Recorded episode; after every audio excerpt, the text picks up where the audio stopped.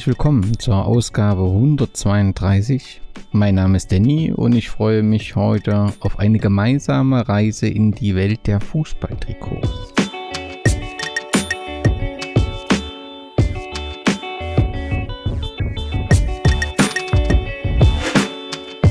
Es war 1973, der 24. März, als es in der Bundesliga zu einer kleinen Revolution kam.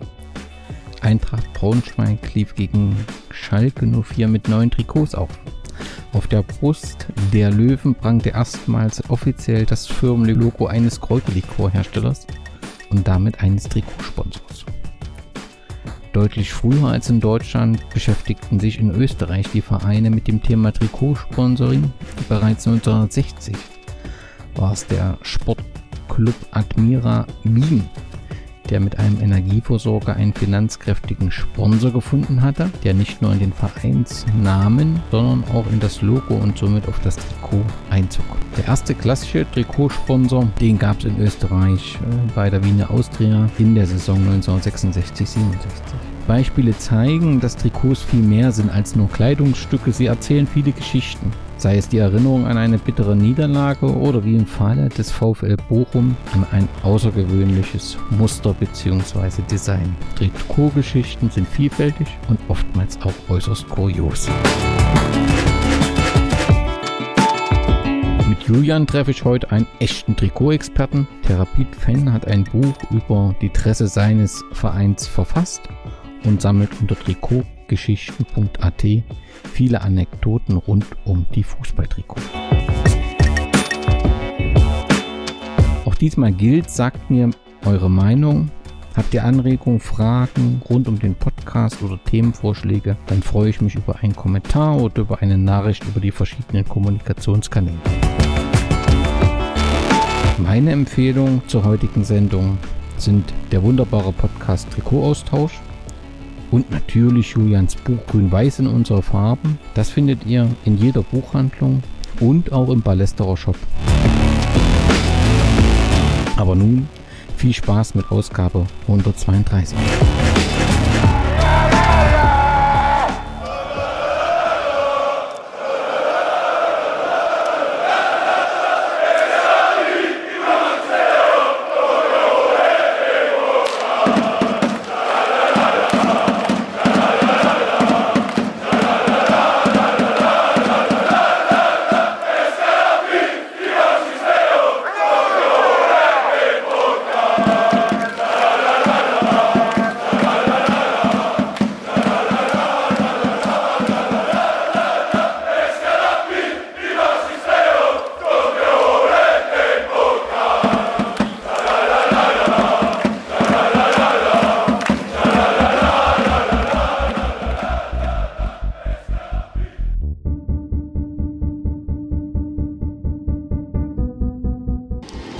möchte ich ein bisschen erzählen, wie kommt es eigentlich zu so einer Entwicklung, so einer Entscheidungsfindung eines neuen Trikots.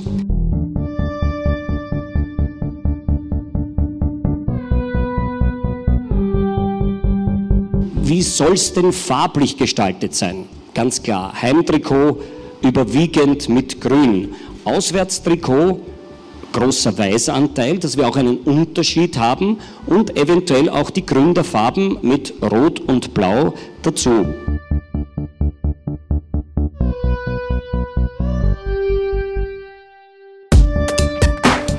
Und dann machen diese Vorschläge die Runde. Bei uns im Haus, da gibt es zum einen das Präsidium, dann gibt es unseren Ethikrat, dann gibt es natürlich den Legendenclub, dann gibt es Mitarbeiter, die vielleicht lange schon mit dabei sind und auch wissen, worum es geht. Und dann gibt es natürlich die Spieler und die Fanszene. Und das alles zusammen ergibt dann ein Produkt, wo man sagt, okay, die Mehrheit oder die Abstimmung hat ergeben, das so soll es aussehen.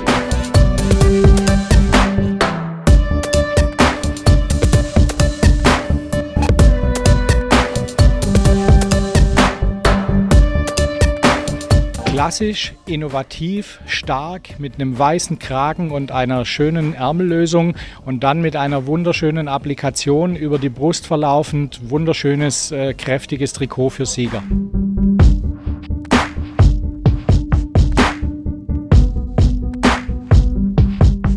Julian, es ist mir eine große Freude, dich in meinem kleinen Podcast begrüßen zu dürfen. Über dich habe ich Folgendes gefunden. 32 Jahre, Trikotsammler, Buchautor, Studium der Publizistik und Kommunikationswissenschaften, aktuell im Bildungsbereich tätig, fester Bestandteil der grün-weißen Westtribüne in Wien und den FC Liverpool im Herzen. Stimmt das soweit? Ja, genau, ist eigentlich alles korrekt. Auch, ich sage auch mal danke für die Einladung, für deinen Podcast. Habe auch schon öfters äh, jetzt reingehört, natürlich auch auf Twitter viel mitbekommen. Genau, bin 32 Jahre alt, komme aus Wien, äh, großer Rapid-Fan seit inzwischen auch schon wieder 13 Jahren im Block West. Jetzt auch wieder im Stadion, was mich natürlich sehr freut. Und ähm, seit 1996 aktiv beim Verein dabei und habe ihm vor zwei Jahren dieses Trikotbuch für den SK Rapid im Rahmen des 120-jährigen Jubiläums verfasst und habe dann in weiterer Linie auch noch die Webseite Trikotgeschichten.at aufgebaut, wo ich mich jetzt ein bisschen umfangreicher nicht nur auf Rapid konzentriere, aber wo der Schwerpunkt auch natürlich auf Trikots liegt. Und viele interessanten, interessante Trikotgeschichten berichtest. Aber erstmal noch zu dir. Was hat dich mit dem Fußballfieber angesteckt? Ähm, das war eigentlich schon zu Volksschulzeiten, also damals mit sechs Jahren.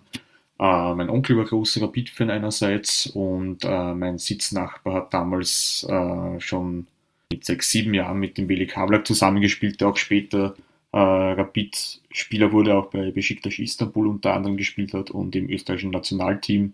Und da war einfach, also muss ehrlich sagen, im Kindergarten so hat mich der Fußball noch nicht berührt, aber dann schon langsam äh, durch Spiele in den Pausen in, im Turnunterricht ist das dann einfach zustande gekommen und ja, bald wollte ich mein erstes Rapid-Trikot, bald wollte ich ins Stadion, war dann äh, 1996 das erste Mal gegen die Austria der Fall im damaligen noch im Gerd, Gerd Hanapi Stadion, im Vorgängerstadion vom heutigen Weststadion.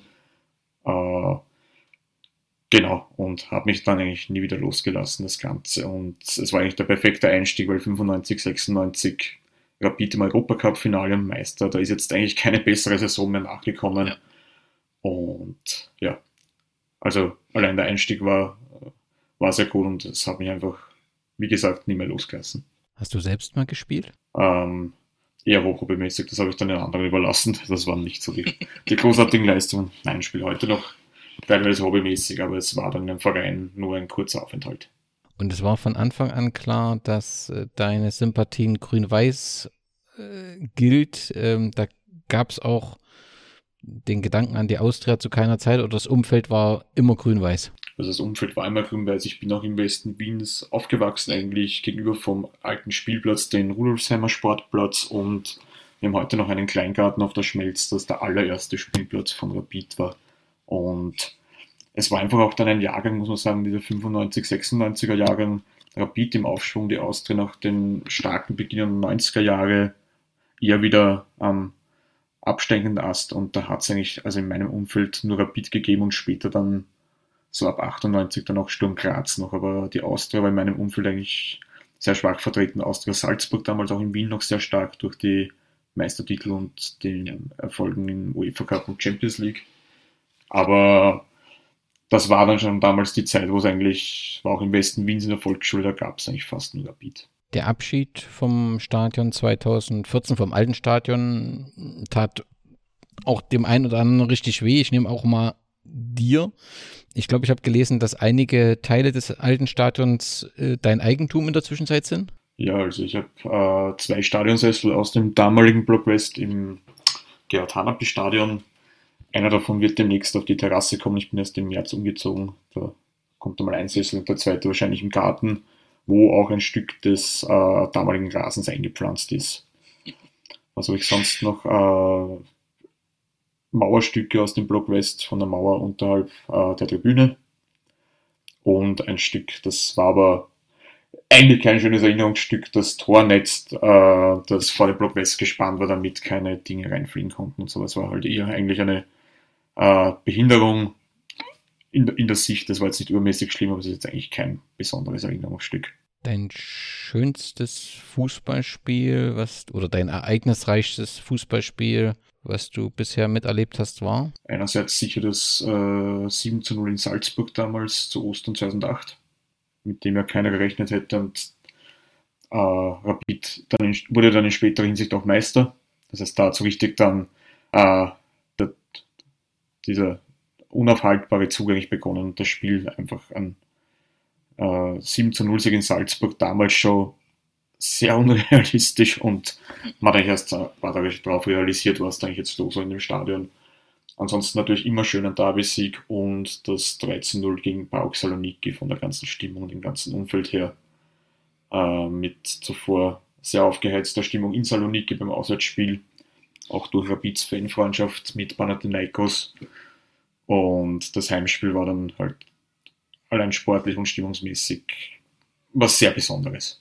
Lass uns, bevor wir zum Thema Trikot kommen, nochmal ganz kurz die aktuelle sportliche Situation oder wirtschaftliche Situation. Im letzten Jahr musste man sich, oder in der letzten Saison musste man sich intensive Sorgen um die Zukunft der Austria machen. Als Rapid-Fan interessiert einen das nur beiläufig oder hat man Sorgen, dass ja so ein Derby, auf das man ja hinfiebert und was immer was Besonderes ist, verloren geht?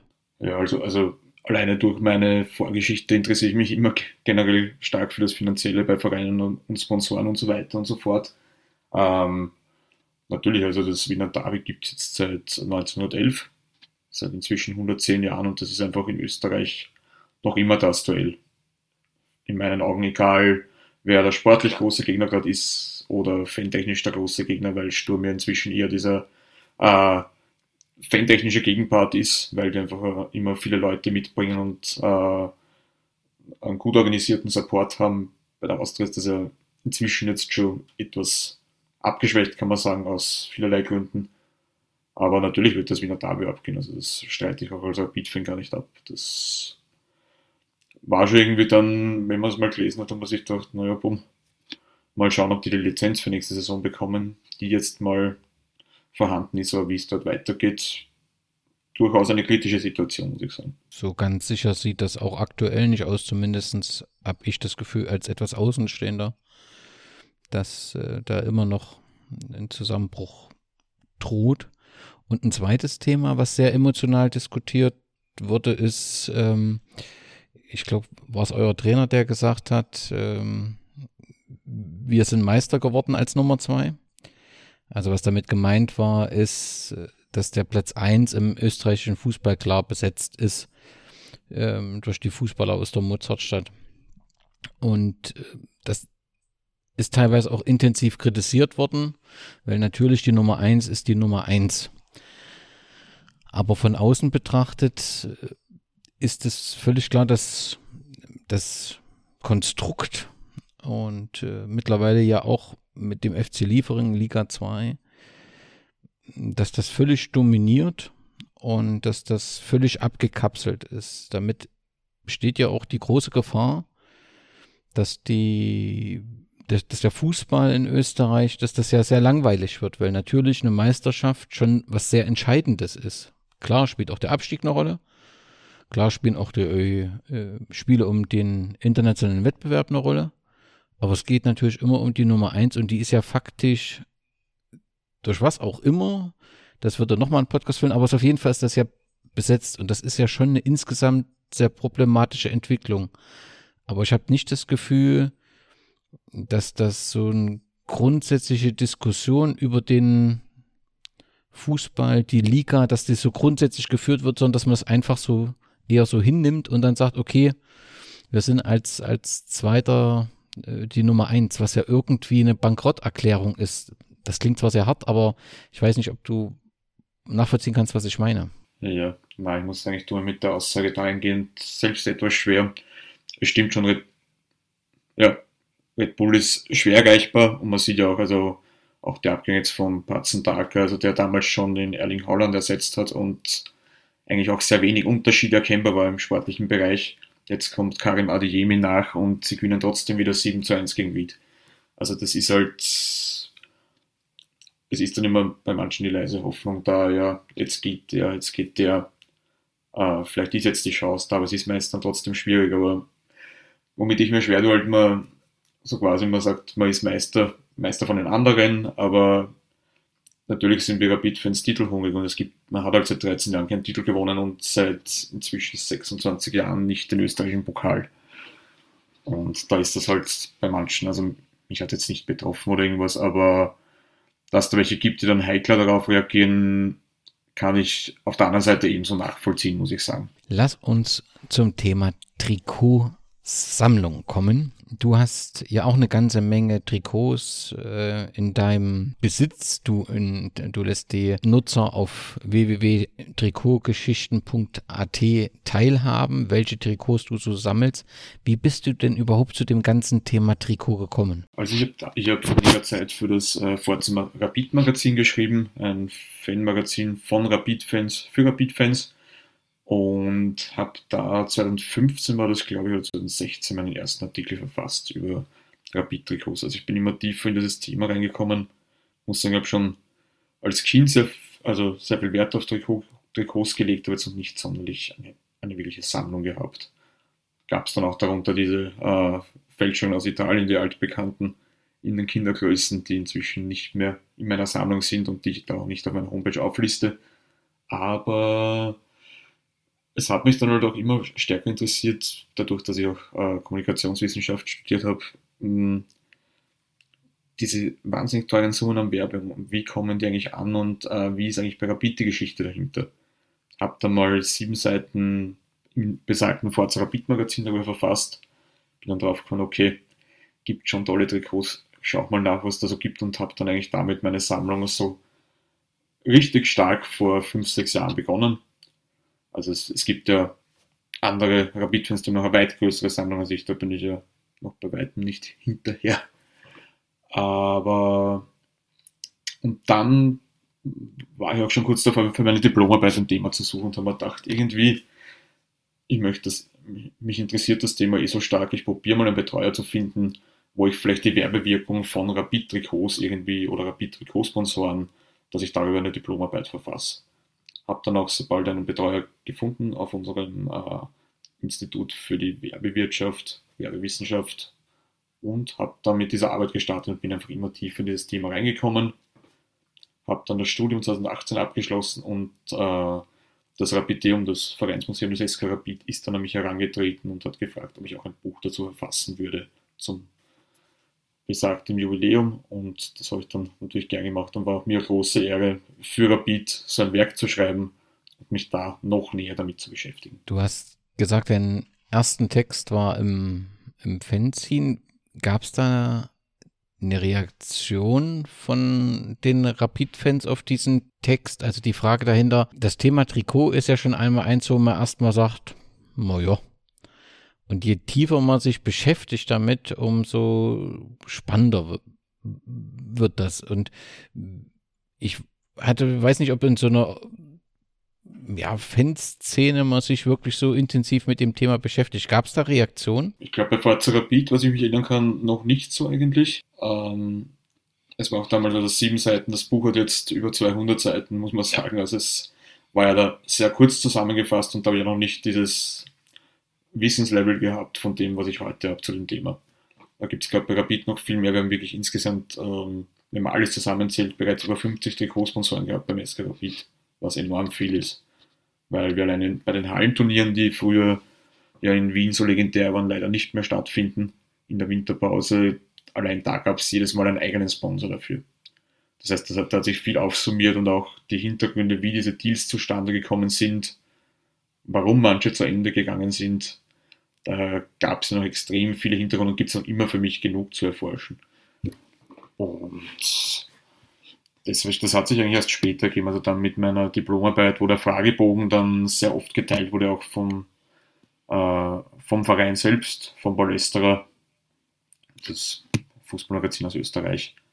Das hat sich eigentlich erst später ergeben, dass das dann so stärker Gesprächsthema geworden ist. Und weil du ja natürlich mit dieser, dieser Arbeit auch wirklich tief in das Thema eingedrungen bist, wir kommen sofort zum Thema Sponsoring. Lass uns nochmal rund um das Trikotsammlung und bei dir persönlich, was sind es für Trikots, die du sammelst? Sammelst du nur vom, von deinem Herzensverein, dem SK Rapid, oder sind es auch andere Vereine, die du sammelst? Also als Schwerpunkt hat sich in erster Linie natürlich schon Rapid herauskristallisiert. Ähm, zweiter Verein ist von mir Liverpool, wobei ich da gerade, muss ich ganz ehrlich sagen, nach dieser Super League-Phase ein bisschen kritisch bin. Und ansonsten, also generell kuriose Trikots oder Trikots mit besonderen Mustern. Bin ja immer großer Fan, aber es muss natürlich ein Verein sein, dem ich nicht total abgeneigt bin. Also es gibt schon so einzelne Vereine, wo mir äh, kein Trikot ins Haus kommen würde. Also gibt es in Österreich genug.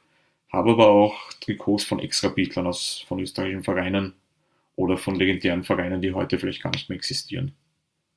Aber es gibt, also um jetzt drei Beispiele zu nennen, also von der Austria, Salzburg oder Sturm Graz hätte ich jetzt nie ein Trikot in meiner Sammlung. Das besonderste Trikot deiner Sammlung? Hm, schwierig, aber um vielleicht äh, ein jüngeres, äh, einen jüngeren Neuzugang zu nennen, ich habe vor kurzem ein Rapid-Trikot von 1979 bekommen, äh, Match One, und auf das bin ich jetzt schon sehr stolz, muss ich sagen. Das Thema Trikotsammlung ist ja ähm, größer. Es gibt mittlerweile der sehr viele, die sammeln. Gibt es da auch so eine Austauschplattform, wo sich die Sammler verständigen, tauschen und im Prinzip gegenseitig informieren? Uh, Twitter ist sehr gewachsen die letzten uh, Monate und Jahre. Auf, uh, auf Instagram die Trikotbubble, um es mal so zu nennen, ist mehr so dann auf Foto, schau her, ich habe das, schau her, ich habe das. Aber auf Facebook gibt es auch deutschsprachige Gruppen inzwischen, die schon 13.000 bis 14.000 Fans haben. Und ich, ich muss ehrlicherweise sagen, manche äh, meinen, es gibt auch dort nur mehr Stunk inzwischen. Aber ich muss sagen, es ist unter diesen Trikotsammlungen finde ich ein sehr guter Umgangston noch. Und da gibt es, also ich habe da noch nie mit einem Kauf oder so schlechte Erfahrungen gemacht. Weder Kauf noch Verkauf. Also das muss man auch dazu sagen. Was ja, gibt es ja noch oft die Probleme, dass da Abzocker gibt, die es genauso in den Kreisen gibt aber ich habe da noch keine negativen Erfahrungen gemacht. Okay, also derjenige, der sich für die Trikotsammlung interessiert, der findet verschiedene Gruppen im Bereich von Facebook ähm, und ich würde in den Shownotes auch einen entsprechenden Link packen. Was sind denn die Beweggründe des Trikotsammelns? Sind die unterschiedlich, so wie wir Menschen sind, oder ist das im Schwerpunkt fußballhistorische oder vereinshistorische Arbeit? Ist das die klassische Sammellust, die uns immer wieder überkommt? Oder ist das auch schon wirtschaftliche Denkweise und eine Art Wertanlage? Hm, ich denke, also um jetzt nicht nur für mich zu sprechen, ich glaube alles ein wenig. Also ich bin einer, ich kann mich sehr schwer von Sachen trennen, deshalb könnte ich mir auch sehr schwer vorstellen, dass ich mich mal von einem Trikot trenne. Deshalb nie der Hintergedanke als Wertanlage bei mir persönlich, aber dadurch, dass es ja auch schon etliche Shops gibt und alles, also da ist sicher eine Wertanlage dahinter. Bei vielen generell Sammellust ist sicher bei vielen ein großes Thema. Gehört auch bei mir dazu, weil man fängt mal klein an und irgendwie kommt man aus dem Ganzen dann doch nicht mehr raus. Und als, ich glaube, das ist noch ein Punkt. Die fußballhistorische Arbeit. Genau, ist bei mir sehr gerne. Also ich, mir gefallen einfach sehr gut diese Adidas-Trikots aus den 80ern, einfach dieser alte Stil noch. Heute tue ich mir teilweise schon bei Liverpool-Trikots. Also ich habe gewusst, wenn Nike kommt, da wird es schräge Farbtöne geben und so ist es auch in meinen Augen gekommen mit Nike, die sehr gern, zumindest bei den Nebenfarben, ähm, grell unterwegs sind. Das ist einfach nicht mein, mein Stil. Und genauso bin ich jetzt nicht der große Fan von dem Kappa-Trikot von Venezia, das, von dem alle schwärmen aktuell. Das ist mir fast schon wieder zu überladen, dass das Kappa-Logo, glaube ich, siebenmal drauf. Das hat es für mich nicht nötig. Also ich bin eher der, der auf Schlichtes steht. Und deshalb vielleicht gefallen mir auch manchmal eher die alten Trikots sehr gut. Ähm, wie ist das in Wien auf den Straßen? Wenn jetzt kein Spiel ist, wird dort grün, weiß und violett getragen oder sind es eher Madrid, Barcelona, Juve beziehungsweise die zugehörigen Spielertrikots, die überwiegend gekauft werden? Also ich würde schon sagen, dass leider inzwischen eher letzteres ist. Ich sehe zwar doch auch jetzt hin und wieder mal wieder Leute, äh, Kinder mit Rapid-Trikots oder Jugendliche und aus der, ich muss ganz ehrlich sagen, vielleicht bin ich dazu im falschen Stadtgebiet unterwegs, keine Ahnung, aber ich sehe, ich habe jetzt schon lange niemand mit, Austria, mit einem Austria-Trikot mehr gesehen, abseits von einem Spieltag. Salzburg sieht man dennoch hin und wieder, aber ich glaube, es ist auch die Sache, Äh, heutzutage, man kann im Internet sowieso überall sein Trikot kaufen. Also egal, ob das jetzt Barcelona ist oder ob es Rapid ist, aber ehrlicherweise ziehen dann vielleicht manche ihr Messi-Trikot, von welchem Verein auch immer in Zukunft dann, äh, vielleicht doch schon mehr österreichischen Vereinen vor. Das Gefühl habe ich schon. Da hat das Internet halt auch sehr den Markt geändert. Ja, und also ich zumindest habe das Gefühl, der in dem Thema nicht drin steckt, dass es tatsächlich manchmal auch weniger um Vereine geht, sondern mehr um Spieler. Um Spieler und auch um Stil. Also gerade diese PSG-Trikots mit diesem Air Jordan-Logo zum Beispiel tragen sehr viele. Und ich habe auch bei Rapid gegen Kopenhagen, wenn dann wer mit einem PSG-Trikot im Stadion sitzt, dann geht mir das, muss ich ehrlich gestehen, nicht ganz ein. Kann ich gut nachvollziehen. Du hast einen Überblick, wie haben sich denn in den letzten Jahren die Preise für, also nicht für historische, sondern aktuelle Trikots, also vielleicht hast du ja einen Überblick am Beispiel von Rapid, aber auch in anderen Bereichen.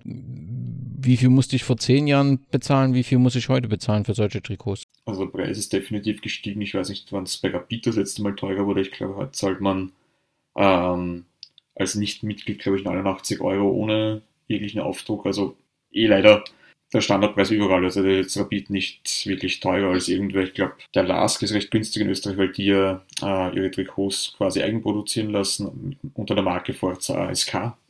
Aber sonst, ich glaube nicht, dass man jetzt, ohne es jetzt auswendig zu wissen, bei Sturm Salzburg Austria weniger bezahlt. Aber die Preise, also gerade italienische Trikots kommen mir immer sehr teuer vor. Noch dazu haben die sehr hohe Portogebühren oftmals. England ist gerade kritisch wegen dem Zoll. Dort sind sie im Normalfall doch dann etwas billiger. Aber man muss immer Auge drauf haben, ob es vielleicht gerade wo billiger gibt, die Trikots, obwohl ich immer sage, trotzdem in erster Linie beim Verein kaufen, weil man dort auch meist, wenn man den haben möchte, den richtigen Flock bekommt. Es gibt ja dann auch so Shops, wo man dann einen Flock so bekommt, aber im Endeffekt ist man enttäuscht, wenn man es aufmacht, weil es nicht der originale Flock ist. Du hast gerade die Eigenproduktion angesprochen. Das ist auch in Deutschland teilweise ein Thema. St. Pauli macht das ja. Ähm, ist da der Lask in Einzelkämpfer oder hast du das Gefühl, dass da grundsätzlich drüber nachgedacht wird und das eine Entwicklung werden könnte? Ich hätte jetzt mal nichts in die Richtung mitbekommen, muss ich sagen. Also ich wüsste jetzt von nichts, dass auch andere Vereine planen. Findest du es gut? Ja, es ist ein, ein mutiger Weg. Also es hängt natürlich auch immer davon ab, wie das Endprodukt dann aussieht. Aber an sich finde ich den Weg einen guten. Man muss halt schauen, ob das, ob das wirklich äh, was, was Großflächiges werden kann, weil es gibt noch immer diese Global Player, aber vielleicht für mittelgroße bis kleine Nationen, vielleicht ist das die Zukunft, ich weiß es nicht. Aber es gibt halt noch zu wenig Fälle, um jetzt sagen zu können, ob das ein großes Ding wird. Wenn du sagst, die Preise liegen so bei 90 Euro für ein Trikot, dann ist das ja, gerade wenn, die, wenn ich so an die Zielgruppe Kinder denke, kann das für die eine oder andere Familie, ist das ja schon eine Investition. Ne? Und äh, das ist ja nicht ganz ohne. Und da ist die Wahrscheinlichkeit ja relativ groß, dass es auch Fälschungen auf dem Markt gibt. Du hast ja gesagt, äh, dass du auch selbst solche schon mal gesehen hast. Hat das zugenommen, solche Trikotfälschungen, oder ist das schon immer auf einem relativ hohen Niveau? Ja, das hat total zugenommen. Gerade in Corona-Zeiten habe ich das Gefühl, äh, in gewissen Facebook-Gruppen werden dann, also in Sammlergruppen, mehr Fakes gepostet als äh, Originale inzwischen. Aber man muss auch ehrlicherweise sagen, ich hatte selbst mal so eines in der Hand um 15 Euro, den Preis kann ich sagen. Und es war schon sehr nah an dem Original. Also früher waren das ja offensichtliche Fälschungen, wo kein Ausrüsterlogo oder irgendwas drauf war. Inzwischen kommen die schon sehr nah ans Original ran. Und ja, wenn man dann halt ein Sechstel davon zahlt, versteht man auch, also gibt es dann eher nur von den Großclubs, muss man auch dazu sagen. Aber ja, dann überlegen sich halt natürlich auch viele. Woran kann man eine Fälschung erkennen? Offensichtlich an, an diesem Preis, ja, das muss nachdenklich machen. Aber was, was sind noch Kriterien für so eine Fälschung? Naja, also bei Online-Shops kann man immer, sage ich immer als erste drauf schauen, hat die Seite überhaupt ein Impressum? Ist immer ein Punkt. Der zweite Punkt, wenn es äh, gerade bei alten Trikots, wenn es ein altes Trikot mehrfach und in verschiedenen Größen gibt, und auch noch das gleiche kostet, weil normalerweise äh, ein Medium teurer ist als ein XXL, weil einfach das an sich mehr Leute tragen, dann sind es wahrscheinlich Fakes und es gibt ja auf den Shirts ja meist einen Produktcode drinnen, nach dem man auf Google suchen kann, die witzigerweise bei den Fälschungen meistens auch immer falsch sind. Also das ist auch immer ein guter Punkt, da die Etiketten abzugleichen Gerade bei aktuellen Trikots, früher natürlich in den 80ern gab es das nicht so. bei alten Trikots würde ich immer nachdenken, äh, meist ist dann das Ausrüsterlogo schon abgelöst, aber der Sponsor ist total weiß. Da muss dann jeder für sich selbst abwägen, ob das dann irgendwie zusammenpasst oder ob es nicht im Nachhinein vielleicht äh, befloppt wurde. Weil es ja auch viele äh, bei den 80ern, bei den 80er Trikots sind ja viele einfach, ja, es waren normale Templates und die gab es halt dann auch ohne Aufdruck. Und wenn einer eines findet, druckt sich den Rapid-Sponsor aus, der damaligen Zeit drauf, hat die richtige Rückennummer irgendwo her und verkauft es halt um 400 Euro auf eBay und leider werden dann meist auch noch Käufer gefunden. Das ist halt traurig, aber man kann halt auch nicht immer alle davor warnen, leider. Was wichtig ist, um so eine Fälschung zu erkennen, insbesondere bei historischen und damit sehr teuren Trikots, ist zu wissen, zu welcher Zeit war was auf dem Trikot. Also kann da schon ein Wappen drauf gewesen sein, passt der Sponsor und so weiter.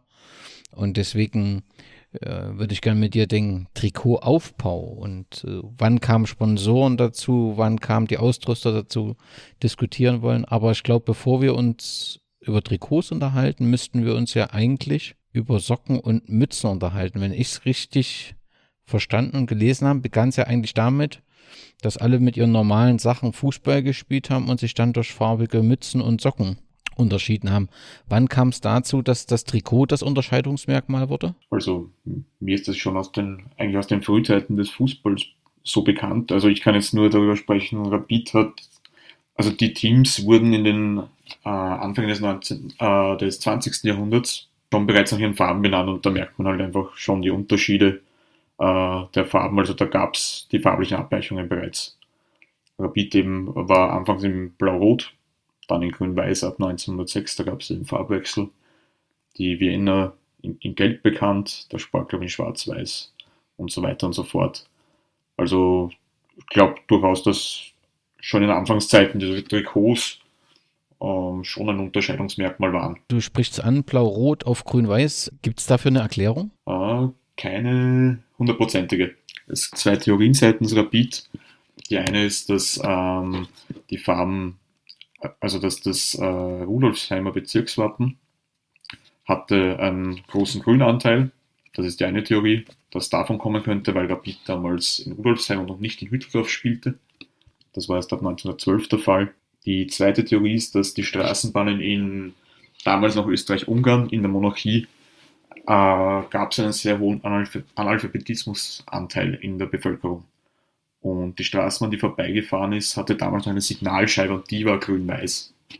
Und das wäre die zweite Theorie, dass es vielleicht davon kommt, aber ähm, ja, ist leider bis heute nicht bestätigt. Ich nehme an, du bist noch dort am Forschen und Recherchieren. Das wird auf jeden Fall noch irgendwann aufgeklärt. Ich hoffe, ja. Also auch Museum ist schon sehr lange dahinter oder auch äh, Historiker, die schon vor dem Museum äh, da dran waren, aber bis heute haben wir leider noch nichts gefunden dazu. Das ist jetzt schon das zweite Mal angesprochen. Ich bin auch oft drüber gestolpert, das Rapid Museum. Das ist schon was Besonderes und zeigt, dass Rapid die eigene Geschichte auch sehr ernst nimmt und äh, die auch ordentlich aufarbeitet und auch die, die schwierigen Kapitel einer Fußballvereinsgeschichte aufarbeitet. Das kann man schon als vorbildlich bezeichnen, oder? Ja, also meiner Meinung nach durchaus. Also ich war selbst sehr froh, wie dann äh, das Rapideum aus dem Boden gestampft wurde, noch damals mit weniger Platz äh, unterhalb der Nordtribüne im Gerhard Hanapi Stadion und jetzt mit noch mehr Platz im neuen Stadion. Und ja, also bin auch sehr viel mit dem Laurin Rosenberg, dem Leiter des Museums, in Kontakt. Tauschen uns da auch regelmäßig aus. Natürlich, das Buchprojekt ist auch in Kooperation mit dem Lauren mit dem Rapidium entstanden damals. So hat die Geschichte eigentlich seinen äh, Ausgang damals gefunden. Äh, gegründet wurde es noch, also aufgebaut hat es damals noch der Domenico Iacono, auch Vereinshistoriker, und jetzt macht es der Lauren inzwischen. Und du hast es eh schon angesprochen, schwierige Zeiten, Nationalsozialismus. Da hat Rapid sehr viel gemacht, auch vor kurzem erst zum deutschen Meistertitel gab es wieder eine Broschüre, wo auch die Hintergründe äh, über Tätigkeiten von damaligen Funktionären und Spielern im Nationalsozialismus aufgebaut wurden. Und ja, leider Museen in Österreich, Fußballmuseen gibt es leider sehr wenige. Also Rapid hat eins und die Austria hat eins. Dann schaut es aber schon sehr mau aus. Finde ich sehr schade. Ich hoffe, da tut sich auch noch einiges in Zukunft. Nicht nur hinsichtlich Vereinshistorie, sondern auch hinsichtlich Trikothistorie. Es gibt auch in Österreich, also es gibt mein Buch über, über die Rapid-Trikots und sonst auch nur das Trikots der Helden von Peter Meutze, das, äh, der auch ein Redakteur bei der Kronenzeitung ist und ein Comedian, der sehr guten Kontakt zu vielen Spielern hat und daraus sehr tolles Werk herausgebracht hat. Vor inzwischen auch schon wieder eineinhalb Jahren, glaube ich. Wer jetzt diesen Podcast hört und sofort nach Wien reisen soll, was kann er an dem Museum erwarten? Ähm, wer das DDR-Museum in Berlin kennt, äh, das Rapideum hat ein identes Ladensystem. Man zieht sehr viele Laden heraus. Dann natürlich Überbleibsel aus dem Gerhard Hanapi-Stadion, von äh, dem Schriftzug außerhalb des Stadions, der jetzt groß drinnen prangt. Aber wirklich auch, also auch die Anfänge und auch sehr viel verbunden Rapid, weil man ähm, als Arbeiterverein auch, äh, ist auch der soziale Faktor sehr wichtig bei Rapid. Und der kommt auch in dem Museum, wie ich finde, sehr gut herüber. Äh, zahlreiche Trophäen ausgestellt. Rapid hat ja da sehr viele gewonnen, auch eine ein Nachbildung der Viktoria der deutschen Meisterschaft ist auch in diesem Museum ausgestellt. Und auch viel zur Fanszene, was ich auch sehr sympathisch finde natürlich. Ja, zurück zum Thema Trikot. Ist es eigentlich das Trikot oder das Dress? Ähm, das Trikot, eigentlich Dress sagt man, also bei uns mit Österreich sagt man dann auch die Dress, aber ist eigentlich das gesamte, das gesamte Outfit eher. Also Trikot, Hose und Stutzen gemeinsam. Über die vielen Jahre, die du ja auch recherchiert hast und du hast ja am Beispiel des SK Rapid gemacht, aber das ist sicherlich unabhängig vom Verein. Wie hat sich die, die Materialzusammensetzung dieser Trikots in den Zeiten verändert? Ja, also ich muss ganz ehrlich sagen, ich, hätte, ich wäre in den 80ern nicht gerne Fußballer gewesen, wenn ich mir so ein Trikot anziehe. Es gab da in den 90ern noch ziemlich, ja, wie soll ich sagen, ekelhafte äh, Stoffversuche. Ich nenne es jetzt mal so einfach. Da gab es, also ich habe ein Rapid-Trikot von 1991 im Kasten hängen, von Kappa damals. Das ist, also ich, ich habe demnächst vermutlich ein Interview mit einem Rapid-Spieler aus der damaligen Zeit und bin schon gespannt, was er zu dem Trikot sagt. Also ich kann mir vorstellen, dass irgendwer gern damit gespielt hat. Und heute ist halt, also man, der Stefan Apenowitz hat das, glaube ich, so gesagt, der deutsche Trikotbuchautor, der über die Bundesliga zuerst ein Buch verfasst und jetzt über, über Borussia Mönchengladbach demnächst. Der hat es, glaube ich, so bezeichnet, ich glaube, vom Baumwoll-Trikot zum High-End-Produkt. Und heute haben wir also dieses, wo man kaum noch schwitzt, allein durch den Stoff diese Polyester, das ist ja schon wirklich, das ist ja schon wirklich höchst technologis technologisiert eigentlich das Trikot. Das heißt, da hat sich sehr viel verändert. Früher hat man da auch, denke ich, wenig Gedanken darüber verschwendet. Da hat man einfach geschaut, dass die Passform passt, dass ein Spieler in das Trikot passt, dass sie nicht zu riesig ist. Wobei, wenn ich mir die Ärmel aus den 90er Jahren so anschaue, bin ich mir da gar nicht so sicher. Immer noch diese weiten Ärmel. Und jetzt ja, jetzt ist das einfach alles schon sehr angepasst. Wie lang war das Trikot völlig, also ein reines Kleidungsstück ohne Ausstatter, Sponsoren, also rein zur, als Sportbegleitung? Kann man eigentlich sagen, bis zu den 70er Jahren. Also Österreich war ja, das ist auch noch immer nicht hundertprozentig erforscht, einer der oder der Vorreiter sogar im, ähm, im Fußballsponsoring zumindest. Es gibt die Geschichte von ähm, von Admira Wien. Heute ja Admira Wacker, die zwei Vereine wurden ja dann in den Anfang der 70er fusioniert zu Admira Wacker.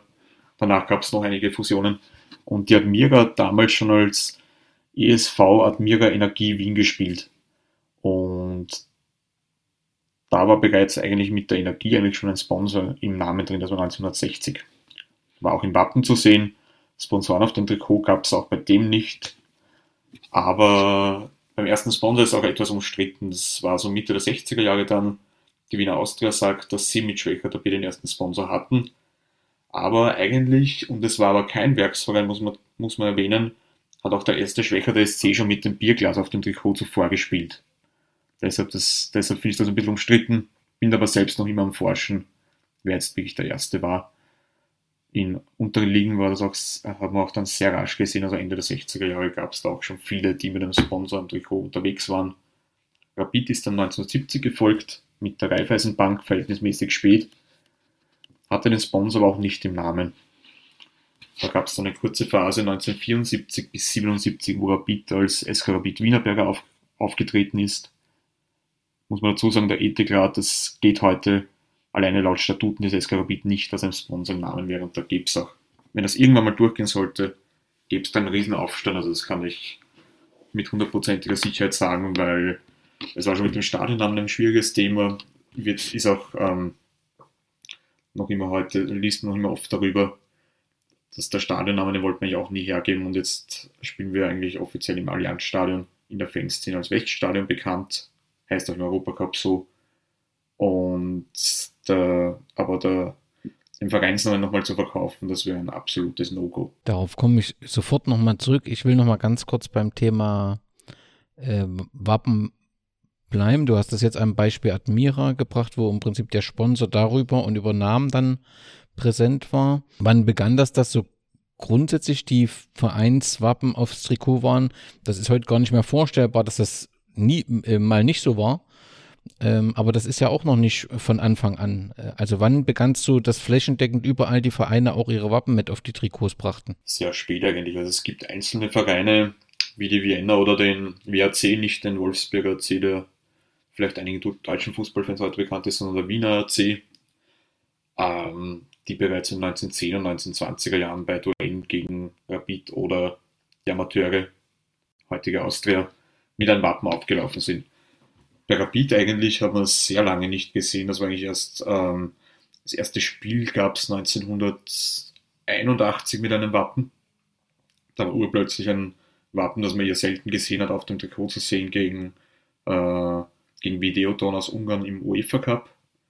Und so wirklich erst einigermaßen durchgehend dann ab 1987 und dann erst wieder ab 1995, wo man wirklich sagen kann, auf, oder 96, auf, wo auf jedem Trikot dann wirklich das Wappen drauf war. Bei Tormen hat es noch bis 2003 bei uns gedauert, 2004, bis wirklich dann jeder Spieler ein Wappen auf dem Trikot hatte. Also es hat sehr lange gedauert. Aber es ist, Rapid ist da kein Einzelfall. Also international ist gestern wieder ein Foto von Paul Breitner gesehen, ich glaube 1981, wie er auch bei den Bayern gespielt hat, ohne Wappen. Also auch da gab es diese Fälle schon noch. Und ich glaube, das hat sich wirklich erst so Ende der 80er, 90er dann so etabliert, dass wirklich überall zu sehen waren. Ja, also ich finde das wahnsinnig überraschend. Also wenn mich heute jemand so ad hoc fragte, fragen würde, ob in den 80er Jahren Wappen auf den Trikots waren, würde ich automatisch sagen, ja. Und wenn man sich dann die Bilder anguckt, dann da fehlt es, da ist es nicht drauf. Das ist dann doch etwas überraschend. Du hast es mit Advira angesprochen. Es gibt ja nicht nur Vereinsnamen, sondern offensichtlich gab es auch Sponsoren, die die Wappen der Vereine geändert haben, beziehungsweise Vereine, die die Wappen für die Sponsoren verändert haben. Gibt es da außerdem von dir genannten Beispiel noch weitere, die äh, ein anderes Logo, ein anderes Wappen hatten, nachdem sie einen, äh, einen Vertrag mit einem Sponsor hatten? Genug, also das ist in Österreich bis heute der Fall, dass eigentlich in der, muss kurz überlegen, ich glaube, also Rapid hat natürlich keinen Sponsor im Wappen, aber es gibt ja allein in der Bundesliga äh, der RZ Pellets, Wolfsberger AC, Flyer Alarm Admira, also es hat in Österreich fast jeder Verein eigentlich, das ist die Mehrheit, die einen Sponsor im Wappen hat. Also gerade die Cup-Auslosungen sind dann immer für viele Außenstehende unterhaltsam, wenn dann der TSV McDonalds St. Johann gegen, also nicht gegen äh, Lichtleute Lafnitz gelost wird. Also das ist dann, hat ja auch deutsche Stud äh, Kollegen im Studium, die, die sich darüber auch immer kräftigst amüsiert haben. Und auch in unserer Trikots zeitweise, weil ist halt irgendwie auf der anderen Seite, die Vereine müssen auch überleben. Ich finde es persönlich auch teilweise zu extrem, habe aber dann auch schon mit Vertretern gesprochen, die gemeint haben, ja, anders geht es halt nicht wirklich, gerade bei den kleineren Vereinen. Kommen wir gleich nochmal auf das Thema, aber du hast ja recht, ich, ich hatte das unter dem Thema Vereinsnamen verbucht, aber wenn ich mir jetzt das Logo von äh, Admira überlege, da steht ja Flyer Alarm direkt mit im, im Logo. Und ähm, damit haben sie tatsächlich dort auch Eingang gefunden. Die ersten Vereine hast du schon angesprochen. Ich weiß, du bist Experte für Österreich, aber du guckst ja auch mit nach Deutschland. Weißt du, wann es in Deutschland begonnen hatte? Es gibt ja dieses, äh, den Fall eigentlich mit Wormatia Worms war das, glaube ich, 1968, wenn ich mich jetzt nicht komplett täusche, denen es aber noch verboten wurde. Und dann war Eintracht Braunschweig mit dem Jägermeister-Logo der erste Verein müsste 1973 gewesen sein, denke ich. Aber man war im Prinzip immer später als Österreich, ne? Ja, ich glaube einfach auch, weil man sich in Deutschland länger dagegen gewehrt hat. Also es gibt auch also aus den Anfangsjahren sehr amüsante Artikel, wie das quasi den Fußball zerstört und alles. Heute diskutieren wir über, äh, dass die Super League den Fußball zerstört, damals wirklich über, über Sponsoring, was ja heute auch unvorstellbar ist, weil es halt trotzdem ein Teil geworden ist, je nachdem auch ganz wertfrei, wie man dazu stehen mag. Und in Österreich hat, also 1973, um auf deine Frage von vorher zurückzukommen, gab es dann auch schon langsam die Ausrüsterlogos auf den Trikots. Also die ersten Rapid-Trikots gab es 1974 von Adidas, davor von lokalen Ausrüstern verstärkt. Ähm, müsste in Deutschland dann in etwa auch zur gleichen Zeit gewesen sein, was ich mich erinnern kann. Und ja, das hat in Österreich auch stückweise begonnen, aber 1974 ist immer so ein Startjahr da in Österreich. Zurück zu den Trikotsponsoren. Gab es da auch Unterschiede zwischen nationalen und internationalen Wettbewerben hinsichtlich der Werbemöglichkeiten und der Restriktion? Ja, also offiziell waren ja Sponsoren im Europapokal erst aber 1982 erlaubt. Davor eigentlich nicht, aber das ist auch bis jetzt leider von der UEFA noch immer keine Antwort bekommen. Ich gehe ihm seit Jahren nach, aber Rapid hat schon mit dem Auftrag aus der Meisterschaft mit Rapid Wienerberger drauf gespielt. In den 70er Jahren. Und zwar bis 1977, wo die Wienerberger auch im Vereinsnamen drinnen waren. Deshalb denke ich, durfte man das einfach tragen, weil wenn etwas im Vereinsnamen steht, das wäre genauso gewesen damals, wie wenn man heute nur Rapid draufdruckt. Das wäre das gleiche, weil der Verein eben Rapid Wienerberger geheißen hat. Oder die Austria später als äh, FK Austria Memphis, eine Zigarettenmarke. Das heißt, ich denke, dass, so, dass man das so einfach um, um, umgehen konnte. Ich weiß gar nicht, ob der Sturm Graz oder die auch Sturm Turisol geheißen oder später Reiker Sturm. Aber offiziell waren Sponsoren im Europapokal erst ab 1982 erlaubt. Und gerade in der Champions League, glaube ich, gab es erst 96 das erste Finale, wo auch Sponsoren getragen werden durften. Im Europapokal der Pokalsieger erst ab 97, das weiß ich genau, weil Rapid 96 im letzten Europapokalfinale ohne Sponsoren gespielt hat. Wann kam dann die Werbung auf den Hosen dazu? Ab wann war das in Österreich möglich? Also auch sehr früh eigentlich. Das war schon auch in den späten 70er Jahren der Fall. Hat man sowohl, also mir fallen jetzt konkret drei Beispiele ein, Sturm Graz, Austria und Rapid hat man das damals schon gesehen. Die Austria hat dann auch sehr früh eigentlich was anderes gehabt, nämlich die haben auch am teilweise in großen Spielen dann auf einmal Spielernamen am Rücken getragen, was eigentlich erst weit später gekommen ist. Aber grundsätzlich Ende der 70er Jahre war das bei uns schon vorhanden. Europapokal gibt es jetzt auch wieder eigene Regelungen. Und ich weiß gar nicht, wie es jetzt in anderen Ländern eigentlich ist. Das, die Hosen beobachte ich dann ehrlich gesagt auch weniger. Aber so gute Beispiele für, wo es auch viele Sponsoren gibt, sind immer Skandinavien, Belgien und Frankreich. Also dort gibt es auch sehr viele Sponsoren. Das hat ja auch, sind auch Länder, wo es schon sehr früh begonnen hat auch. Die Intensität der Werbemöglichkeiten ist in Österreich, wie gesagt, für mich mit meinem Blick auffällig. Ja, also das wird natürlich von dem einen oder anderen Verein sehr intensiv genutzt. Ähm, ob das so sinnvoll ist, da kommen wir gleich nochmal drauf.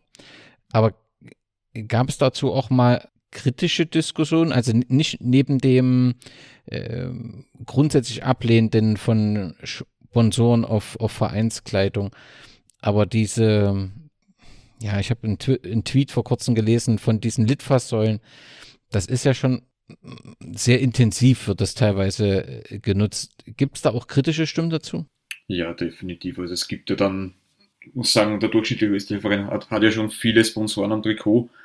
Aber wenn man dann, ich nenne jetzt mal trotzdem die zwei Beispiele, Hartberg und Wolfsberg, da ist halt wirklich schon sehr viel drauf, wenn man sich die Trikots ansieht. Umso weiter man in die Ligen runtergeht, desto mehr ist meistens noch drauf. Und da wird halt dann, ja, das sind halt diese klassischen Litfaßsäulen, die, Säulen, die immer erwähnt werden. Und da fragt man sich dann halt auch, wenn da wirklich jetzt sechs oder sieben Sponsoren auf der Vorderseite drauf sind, gab es sogar mal einen Verein, der hat aus der gleichen Branche zwei Sponsoren gehabt, nur auf der Vorderseite, wo man sich dann denkt, man, ja, der Verein hat das Geld bekommen, hat scheinbar geschickt gemacht, aber ob das für das Unternehmen noch so viel Sinn macht, ist dann auch wieder die andere Frage. Ja, und das will ich aber. Du hast ja im Prinzip dort äh, mit deiner Arbeit auch in die Richtung äh, geforscht, aber ich, wenn ich ähm, ein Fernsehspiel sehe, egal aus Liga 2 oder ersten Bundesliga, wo wirklich der Spieler von oben bis unten voll ist, ich erkenne ja nicht, also entsteht ja keine, kein Mehrwert. Ja, also ich, ich erkenne beim Rapid-Trikot völlig klar.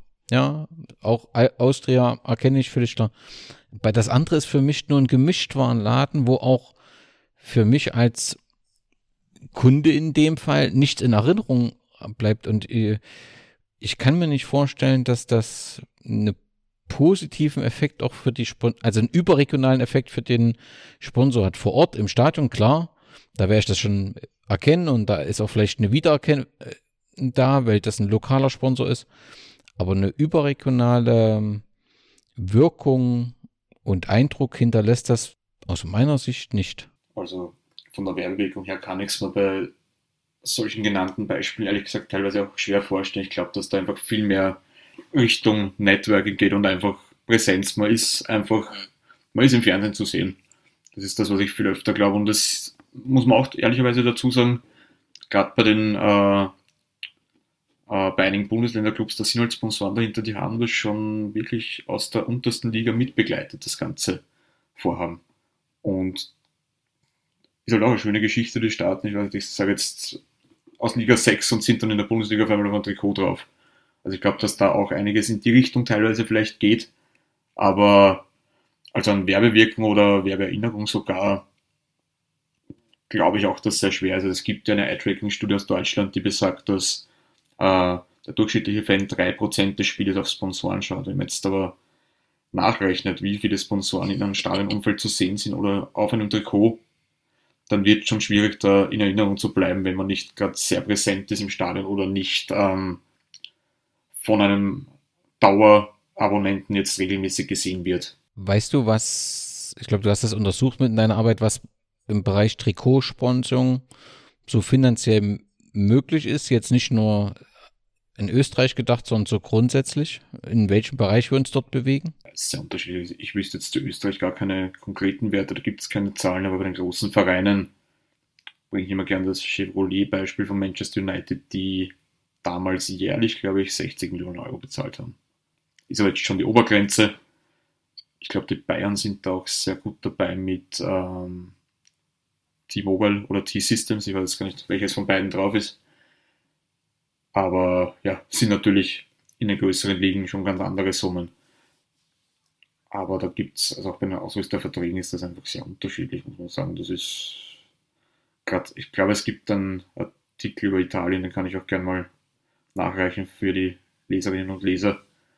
Da kriegt man einen ganz guten Einblick davon.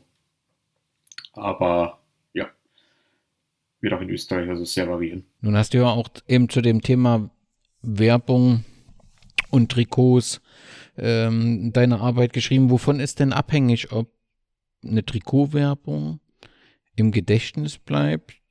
Also die Sekunden, die Zeit hast du schon angesprochen, aber vielleicht sogar im idealen Fall bei Fans auch positiv bewertet wird. Also was sind denn die Faktoren, dass so ein, so ein Trikot vom Sponsor nicht jetzt irgendwie, dass das nicht störend wahrgenommen wird, sondern dass das in Erinnerung wird und positiv besetzt ist? Also ich glaube, zuerst einmal, ich glaube, es ist sehr schwer, einen Sponsor irgendwie jetzt, äh, dass man zu einem Sponsor eine emotionale Bindung aufbaut. Aber ich bringe immer gerne das Beispiel der Trifon Ivanov, der bärtige Bulgare, der auch bei Rapid tätig war, aus dem bulgarischen Nationalteam in erster Linie bekannt ist, wahrscheinlich vielen Hörerinnen in Deutschland der hat, ähm, der wurde eigentlich vom Hannes Nauser verpflichtet, die ihm die Avanti-Tankstellen gehört haben. Avanti war damals auch Sponsor bei Rapid und auch auf den Trikot war diagonal angebracht. Und der Trifon Ivanov hat in einem seiner ersten Spiele gegen Petrol Bruești aus Rumänien im Europapokal, der Pokalsieger, wo Rapid später im Finale war, im strömenden Regen ein Tor erzielt und hat sich dann aufs Spielfeld gestellt und hat auf diesen Sponsor gezeigt. Und das ist irgendwie so äh, sagen auch immer viele, da, in Ivanov verbindet man auch ein bisschen mit Avanti und genau eben dieser Torjubel. Und Avanti ist auch bei meiner Umfrage als Kultsponsor Nummer 1 herausgekommen und dahinter Elan. Und Elan war in den äußerst erfolgreichen 1980er Jahren auch eine Tankstelle. Mit Tankstellen dürfte es bei Rapid gut laufen.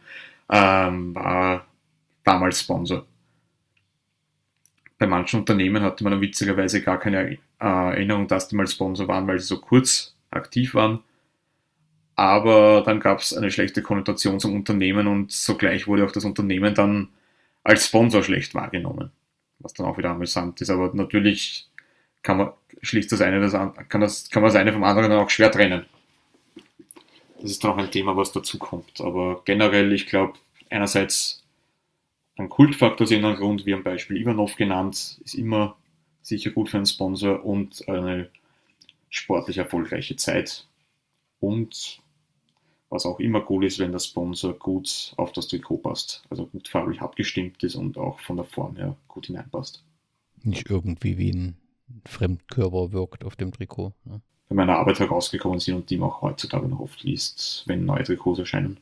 Es gibt ja Zusammenarbeiten und Sponsoren, die sind selbst äh, Außenstehenden des jeweiligen Vereins noch bekannt 1987 sorgte in Deutschland der Vertrag zwischen dem FC Homburg und dem Kondomhersteller London für viele Aufregung, viel Medien und letztendlich hat damit der Sponsor eigentlich alles geschafft, was er schaffen wollte, auch wenn er kurzzeitig abgedeckt war, dann wieder, wieder runter ist.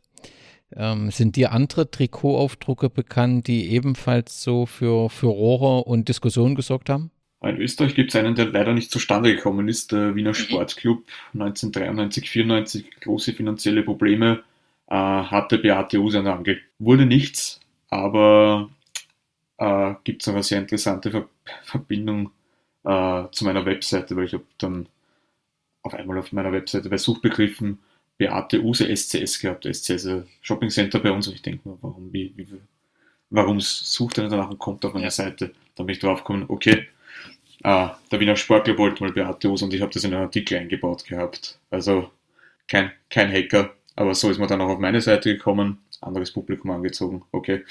Aber müsste überlegen, was, ob es noch Verbote gab. Es gab sie sicher, muss jetzt sowas sagen, mir fallen keine ein, vielleicht kann ich da die noch irgendwie nachreichen. Es zeigt ja schon das Beispiel eben da aus Deutschland, dass natürlich rund um das Trikot und so Trikotsponsor, dass es auch mal ein bisschen die Nachrichten schafft und äh, für ordentlich äh, Aufregung sorgt. Manchmal werden ja auch so Stadionnamen verlost. So spielte wohl, wenn ich das richtig in Erinnerung habe, Wiener Neustadt einmal im Teddybären- und Plüschstadion. Gibt sowas auch auf dem Trikot, dass manchmal so mit so Aktionen, Verlosungsaktionen versucht wird, das Trikot zu füllen? Ja, das hat der Wiener Sportclub auch mal gemacht, den ich gerade erwähnt okay. habe. Ähm, ich glaube, die hatten das bin mir nicht sicher, ob sie es für Runde für Runde hatten, aber ich glaube, das war einmal der Fall. Aber der Werbeeffekt ist damit halt auch irgendwie nicht so zielführend, oder? Es ist halt nur um Geld zu generieren. Ja, genau. Also auch um ein bisschen Präsenz halt beim Sportclub, muss man sagen. Da sind sehr viele ähm, Unterstützer dabei, die auch den, die auch hinter dem Verein sehr stark sind. Also ich glaube, das ist auch äh, eine Form der Unterstützung, weil du diesmal natürlich nicht groß im TV oder in den Medien aber ich glaube, das ist einfach dort wirklich eine Herzensunterstützung. Also das nehme ich den meisten, die da auch ähm, dann Sponsor waren, auch ab. Ja, und wenn wir beim Sponsor sind, würde ich gerne nochmal auf das Thema Sponsor im Vereinsname kommen.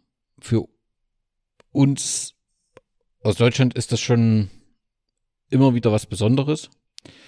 Ähm, ich finde es immer ein bisschen schwierig, wenn das das Einzigste ist und man sich dann lustig macht und sich mit dem System gar nicht beschäftigt, weil ich kenne das auch, dass man teilweise, ja, dass sich Medien mit dem Ostfußball nicht beschäftigen, aber die verschiedenen Namen, die es damals gab, die finden sie lustig und dann gibt es immer die Top, Top 10. Ähm, aber grundsätzlich, wenn man mit, mit der Sache beschäftigt, kann man natürlich auch über ein paar Beispiele diskutieren und du führst ja auch so ein paar auf deiner Internetseite äh, an. Aber ab wann wurde denn das möglich, dass man, oder war das von Anfang an schon, dass man im Prinzip auch den Vereinsnamen ändern konnte? Und aus deiner Sicht, macht es denn Sinn? Also ähm, verwischt da nicht auch die eigene Marke? Ich will es mal an einem Beispiel fertig machen. Die, was du auch genannt hast, aktuell gibt es einen Verein, der wird unter RZ Pellets WAC in die Tabellen geführt. Ich bin mir sicher, dass jeder in Österreich weiß, wer es gemeint. Aber natürlich brauchst du doch in der ersten Liga, möchtest du doch auch überregional Wiedererkennung haben für Verein und im Idealfall auch Region.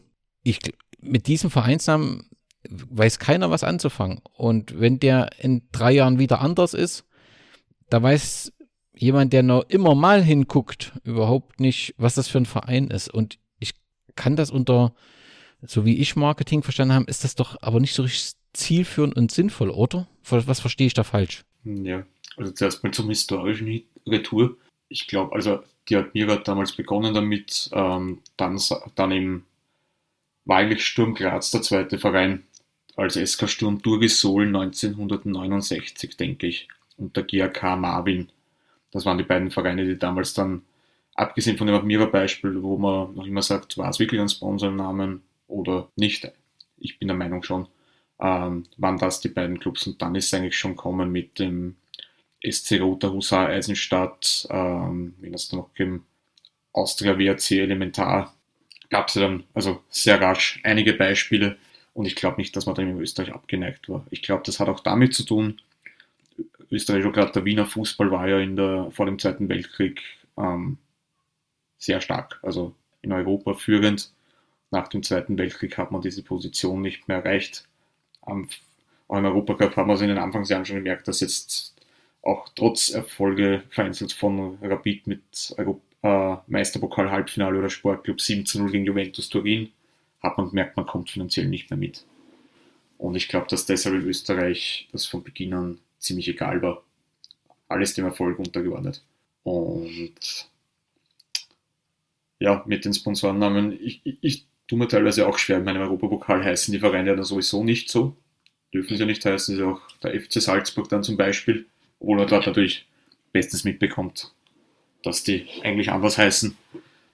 Bei so kleinen Vereinen, ich weiß nicht, aber gerade über den WRC denke ich mir dann halt schon, die waren vor allem durch den Auftritt in Gladbach doch in aller Munde.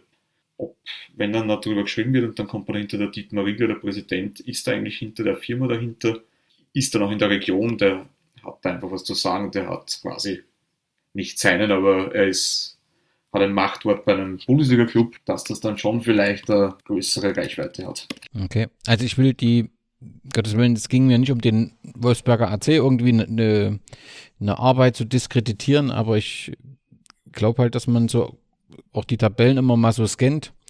Und ich weiß nicht, ob das sofort jemand den Namen damit in Verbindung bringt, wenn man eben nicht ständig in der Liga aktiv ist. Auch der älteste Verein Österreichs, die ähm, Vienna, konnte das Angebot eines Sponsors nicht widerstehen. Wer war hier der Namensgeber? Und weißt du, wie das aufgenommen wurde? Äh, bei der Vienna wann hat das begonnen? Mitte der 70er Jahre. Also da gab es ja auch schon mehrere inzwischen. Da gab es ja Rank Xerox Vienna, Portas Vienna, ähm, fallen jetzt gar nicht alle ein und dann eben Anfang der 90er McDonalds Vienna. McDonalds war jetzt damals seit zu der Zeit, seit knapp 15 Jahren in Österreich. Und also was ich mich so erinnern kann, ich glaube sogar, ich habe das vom Vereinshistoriker Alexander Juraske gelesen, ähm, wurde schon ein bisschen komisch, an, komisch angenommen. Aber ein Sponsorenverein war damals nichts Neues. Also das gab es dann damals auch schon seit fast 20 Jahren. Und daher war es, glaube ich, dahingehend nichts Komisches, nur vielleicht McDonalds ein bisschen als Sponsor. Aber ob es jetzt, also ich glaube nicht, dass es irgendwelche Fanaufstände oder sowas gegeben hätte. Trotzdem muss man ja sagen, bei aller Kritik gibt es auch gewisse Kombinationen aus Vereinsnamen und Sponsoren, der vielleicht auch eben durch Erfolge in Erinnerung geblieben ist. Für mich ist es eben äh, Casino Salzburg, äh, den man sich gemerkt hat. Gibt aus deiner Sicht, was ist die einprägsamste, bekannteste und letztendlich damit auch erfolgreichste so eine Partnerschaft, wo ein, ein Verein einen Name geändert hat und man den auch heute noch kennt und in Erinnerung hat? Also da würde ich definitiv Austria Memphis nennen, die doch 27 Jahre Namensgeber waren. Memphis Zigarettenmarke und ja, also Austria Memphis, da, das hat man auch immer in den Medien so gelesen. Rapid Wienerberger war, hat man so teilweise übernommen, aber Austria Memphis war von 1977 an, das hat sich eigentlich auch sehr stark manifestiert, muss man sagen. war ja auch dann immer das Logo Austria Memphis zu sehen auf dem Trikot groß drauf, also nicht nur Memphis, sondern immer Austria Memphis, was sicher auch kein ungeschickter Schachzug in die Richtung war, muss man ehrlicherweise sagen. Aber ja, also die, die Kooperation würde ich definitiv als die einprägsamste erwähnen. Nun hast du vor uns berichtet, dass ähm, Rapid das mit einer entsprechenden Aussage in den Statuten verboten hat. Mich würde interessieren, seit wann es die gibt und ob du weißt, wer sich dafür engagiert hat. Und kennst du andere Vereine, die sich aktiv gegen Sponsoren im Vereinsnamen ausgesprochen haben, beziehungsweise wo es dort aktuell eine Bewegung dagegen gibt? Ähm, seit wann könnte ich da ehrlicherweise jetzt gar nicht sagen. Wer, auf welche Initiative ging das? War das die Vereinsmitglieder? Waren das Fans? Das ging schon von Fans und Mitgliedern aus. Also auch gerade in Zeiten der Kommerzialisierung noch damals die Austria von Frank Stronach damals übernommen. Ich glaube, dass das aus der Zeit kommt noch. Und ja, ansonsten Sturm Graz ist immer so eine Sache mit als Punktekammer Sturm Graz eigentlich, wo jetzt der Sponsor aber nicht mehr im Vereinsnamen drinnen ist, äh, im Wappen drinnen ist auf Initiative der Fans hin. Also war jahrelanger Streitpunkt und Multigammer Sturm Graz heißen sie zwar noch, aber es ist nicht beim Wappen drinnen. Okay, also da ist auf jeden Fall Bewegung drin. Das ist den Fans offensichtlich ein wichtiges Thema. Genau. Und dann kommen wir zu dem Thema, was ich halt kritisiere, wenn man sich nur darauf beschränkt. Aber zum Abschluss des Themas, du hast einen Artikel auch auf deiner Seite geschrieben, der österreichische Fußball und seine verrückten Vereinsnamen. Was hast du denn da für Beispiele? Ja, also als Standardbeispiel fällt mir ein, wo man wirklich gar nicht mehr kennt. Also da ist dann nicht mal mehr der WRC drinnen, der scinterwetten.com. Also tatsächlich hat man sich einfach nach der Domain benannt von Interwetten, ein Wettanbieter. Eigentlich dahinter steckt der SC unter, sieben, unter Siebenbrunn, der damals in der zweiten Liga war und auch hohe Ambitionen hatte, aber heute auch wieder eher in den Niederungen des österreichischen Fußballs verschwunden ist. Das ist so immer mein. Ich muss dazu sagen auch, also der der Artikel zu den verrückten Vereinsnamen, der wird verdammt oft aufgerufen, ist mit Abstand mein meist aufgerufener Artikel bis heute. Das wird so oft gesucht und scheinbar auch gefunden. Aber Domainnamen, es gab dann auch den ähm, scbet.home.com, glaube ich, das war dann der SC Schwanenstadt aus Oberösterreich. Also es gab ja immer wieder solche Beispiele, aber Do Domainnamen waren für mich eigentlich mit Abstand, muss ich sagen, die schlimmsten, weil das war auch so, das Internet war damals, das war 2001, 2002, sowas muss das gewesen sein. Jetzt noch nicht so weit verbreitet, wie es heute der Fall ist. Aber es, es wäre heute genauso falsch kurios in meinen Augen, dass man da wirklich jetzt, mein Wettanbieter sind natürlich äh, heute schon ein Großteil des Sponsorings geht über Wettanbieter. Heutzutage sind auch bei uns jetzt die Admiral Bundesliga und die Admiral Zweite Liga. Gibt es da eine breite Diskussion zu dem Thema? Zu Wettanbietern meinst mhm. du oder in England gerade, weil, es, weil viele halt sagen, sie finden die Darstellung nicht schön und es ist dann meistens eben auch die Domain drauf und die Domains sind einfach irgendwie so Punktsetzungen auf den Trikots, das kommt einfach nicht gut an, habe ich das Gefühl. Also es gibt, es sind ständig Debatten über, gerade über Wettanbieter oder egal auch andere Unternehmen, wo Domains drauf sind, jetzt auch beim Inter Mailand Trikot von, was ist da drauf, socios.com, glaube ich.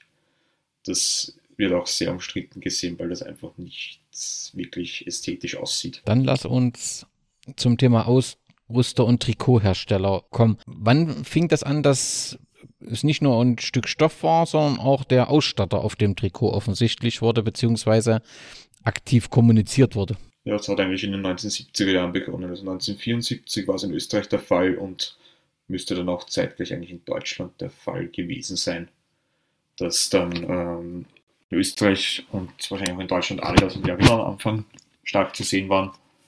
In weiterer Folge dann Puma und dann in Österreich haben erst in den 80er Jahren dann weitere Ausrüster den Weg gefunden.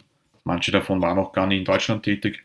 Das war ab 1974 kann man so als Startpunkt nennen eigentlich. Und war das von Anfang an damit verbunden, dass man ähm, als Verein Geld damit verdienen konnte? Oder war es zunächst so, dass man natürlich davon ausgegangen ist, also dass man die, die, den Wert dieser Trikots als Verein bezahlen musste? Glaube ich, sehr vereinsabhängig gewesen, aber ich glaube, ähm, da hat man am Anfang schon noch was, noch was verdient einfach als Verein.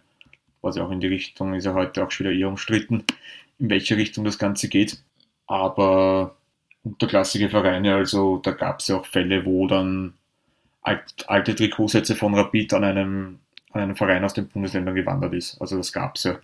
Gibt sogar ein Beispiel, wo ein Verein sich dann in Oberösterreich, äh, der hat sich neu gegründet nach dem Zweiten Weltkrieg und dann Trikots von Rapid bekommen und ist bis heute grün-weiß geblieben. Dann haben ja Ausrüster immer wieder versucht, auch aufzufallen, ne? um, um, um Werbung letztendlich für sich zu machen. Hast du, hast du da noch weitere Beispiele? Ja, also es gibt also gerade heute zur Genüge, es wird ja so viel eigentlich ausprobiert. Borussia Dortmund ist halt ein Kultmuster geworden. Dieses Neongelb, das war damals was komplett Neues eigentlich. Was, ähm, aber was könnt ihr jetzt als Beispiel noch nennen? Ich muss kurz selbst überlegen. Es gibt halt viele, ja, also äh, Venezia nee. bei, von ja. Kappa, das ist auch so ein Muster, was irgendwann mal legendär werden wird. Das wage ich jetzt schon zu behaupten, äh, sehr viele Goldelemente und auf die Stadt Venedig ausgerichtet. Dann äh, gibt es in Brasilien gerade ein sehr tolles Trikot. Das hat ein Fan entworfen für Atletico Mineiro war es. Also als, äh, ein Trikot von Atletico Mineiro, das wird auch ein zukünftiges legendäres Muster werden. Da ist die Landkarte von dem Bundesstaat im Hintergrund drauf, eine wunderschöne Schrift drauf und vom Ausrüster Le Coq Sportif. Also das sprengt schon alle Verkaufszahlen. Kommt dann im November immer ein Teil organisiert. Das sind so Beispiele. Also Individualität ist immer sehr gefragt, aber man muss halt, es muss sich auch an die Tradition des Vereins halten. Ja, zumindest bei mir. Also ich bin einer, der sagt, es muss unbedingt mit der Tradition des Vereins vereinbart sein und nicht irgendeine Farbe. Das hat für mich dann wenig mit einem Verein zu tun, so vierte Trikots, die dann einfach in irgendeiner neuen Farbe da sind. Davon halte ich nichts. Aber man muss auch sagen, ich bin jetzt auch schon 32, wie tickt die Jugend heute? Wollen die vielleicht bei Barcelona ganz andere Farben sehen? Das ist also mein Großcousin. Ich war begeistert von schon vorher genannten Rapid-Trikot von 1979. Er hat gesagt, ihm gefallen die alten Trikots überhaupt nicht und der steht dann auch eher auf so knallige Sachen. Das ist halt, und die sind halt genauso Zielgruppe. Also da muss man dann wahrscheinlich den Spagat finden aber gerade bei Traditionsvereinen muss man da schon sehr darauf achten, dass man sich nicht ein Eigentor schießt. Aber hat dann nicht dein Verein eigentlich das ziemlich gut gemacht, dass er beim Heimtrikot klar auf grün-weiß setzt und dann den Auswärtstrikots mit diesem blau-rot so einen anderen Akzent setzt? Eigentlich finde ich das eine ziemlich gute Kombination, oder? Ja, durchaus. Also ich wäre auch ähm, sehr glücklich, wenn man Blau-Rot ähm, standardmäßig als Auswärtstrikot beibehält.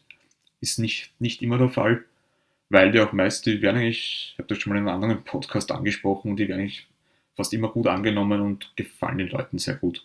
Heimtrikot ist immer ein bisschen umstritten. Jetzt haben wir heuer zum ersten Mal grün, weiß, blau und rot auf dem Trikot. Mir gefällt es sehr gut. Also ich habe mir, ich bin vom Puma dahingehend mal positiv überrascht fürs Erste. Aber es gibt auch welche, die sagen, na, das geht überhaupt nicht, das Trikot. Und gibt es auch Punkte, manche sagen dann, es ist zu viel weiß und zu wenig grün. Ein Punkt, den ich eigentlich nachvollziehen kann, muss ich sagen. Hätte ich auch vielleicht eher um, äh, umgekehrt gerne gesehen. Aber man kann es halt auch nie allen recht machen. Es ist, Trikots sind halt immer, vor allem seit Zeiten des Internets, immer große Debatte. Du hast gerade angesprochen, Rapid Wien hat einen Ausrüsterwechsel und insgesamt ist das ja immer ein Thema der Ausrüster bzw. Ausstatter und da unterliegt natürlich sowohl die Bundesligen in Österreich und Deutschland als auch die anderen Liga einen stetigen Wandel. Du hast da so ein bisschen, oder nicht ein bisschen, du hast einen guten Überblick. Wer ist aktuell sehr stark vertreten in den oberen Ligen? Ja, es kommt jetzt darauf an, wo man es sieht. Also äh, in Österreich für gewöhnlich eigentlich ja, Nike, Puma, Adidas gibt es jetzt nur bei Hartberg. Jetzt, äh, äh, die haben jetzt seit Sommer Adidas-Trikots, sonst gibt es keinen Verein mehr in den ersten österreichischen zwei Ligen, die Adidas-Trikots haben. Kann man das erklären, warum das so ist? Ich glaube einfach, weil sich Adidas ähm, auf größere Märkte konzentriert. Also man sieht es auch, dass einfach diese speziellen Layouts kommen dann meistens auch nur für Vereine, Hausnummer Bayern, Arsenal oder Boca Juniors zum Beispiel. Da, ähm, deshalb rücken auch so kleinere Ausrüster wie, oder inzwischen auch schon größer, eigentlich Macron zum Beispiel, ist immer öfter zu sehen. Dann, ja, Kappa eigentlich hat in Österreich nie so eine große Tradition gehabt. Aber in den 90ern sind da sehr viele italienische Ausrüster auf unseren Markt gekommen, die es zum Teil gar nicht bis nach Deutschland geschafft haben. Äh, der WRC spielt in Trikots von San Siro, ein österreichischer Ausrüster beispielsweise.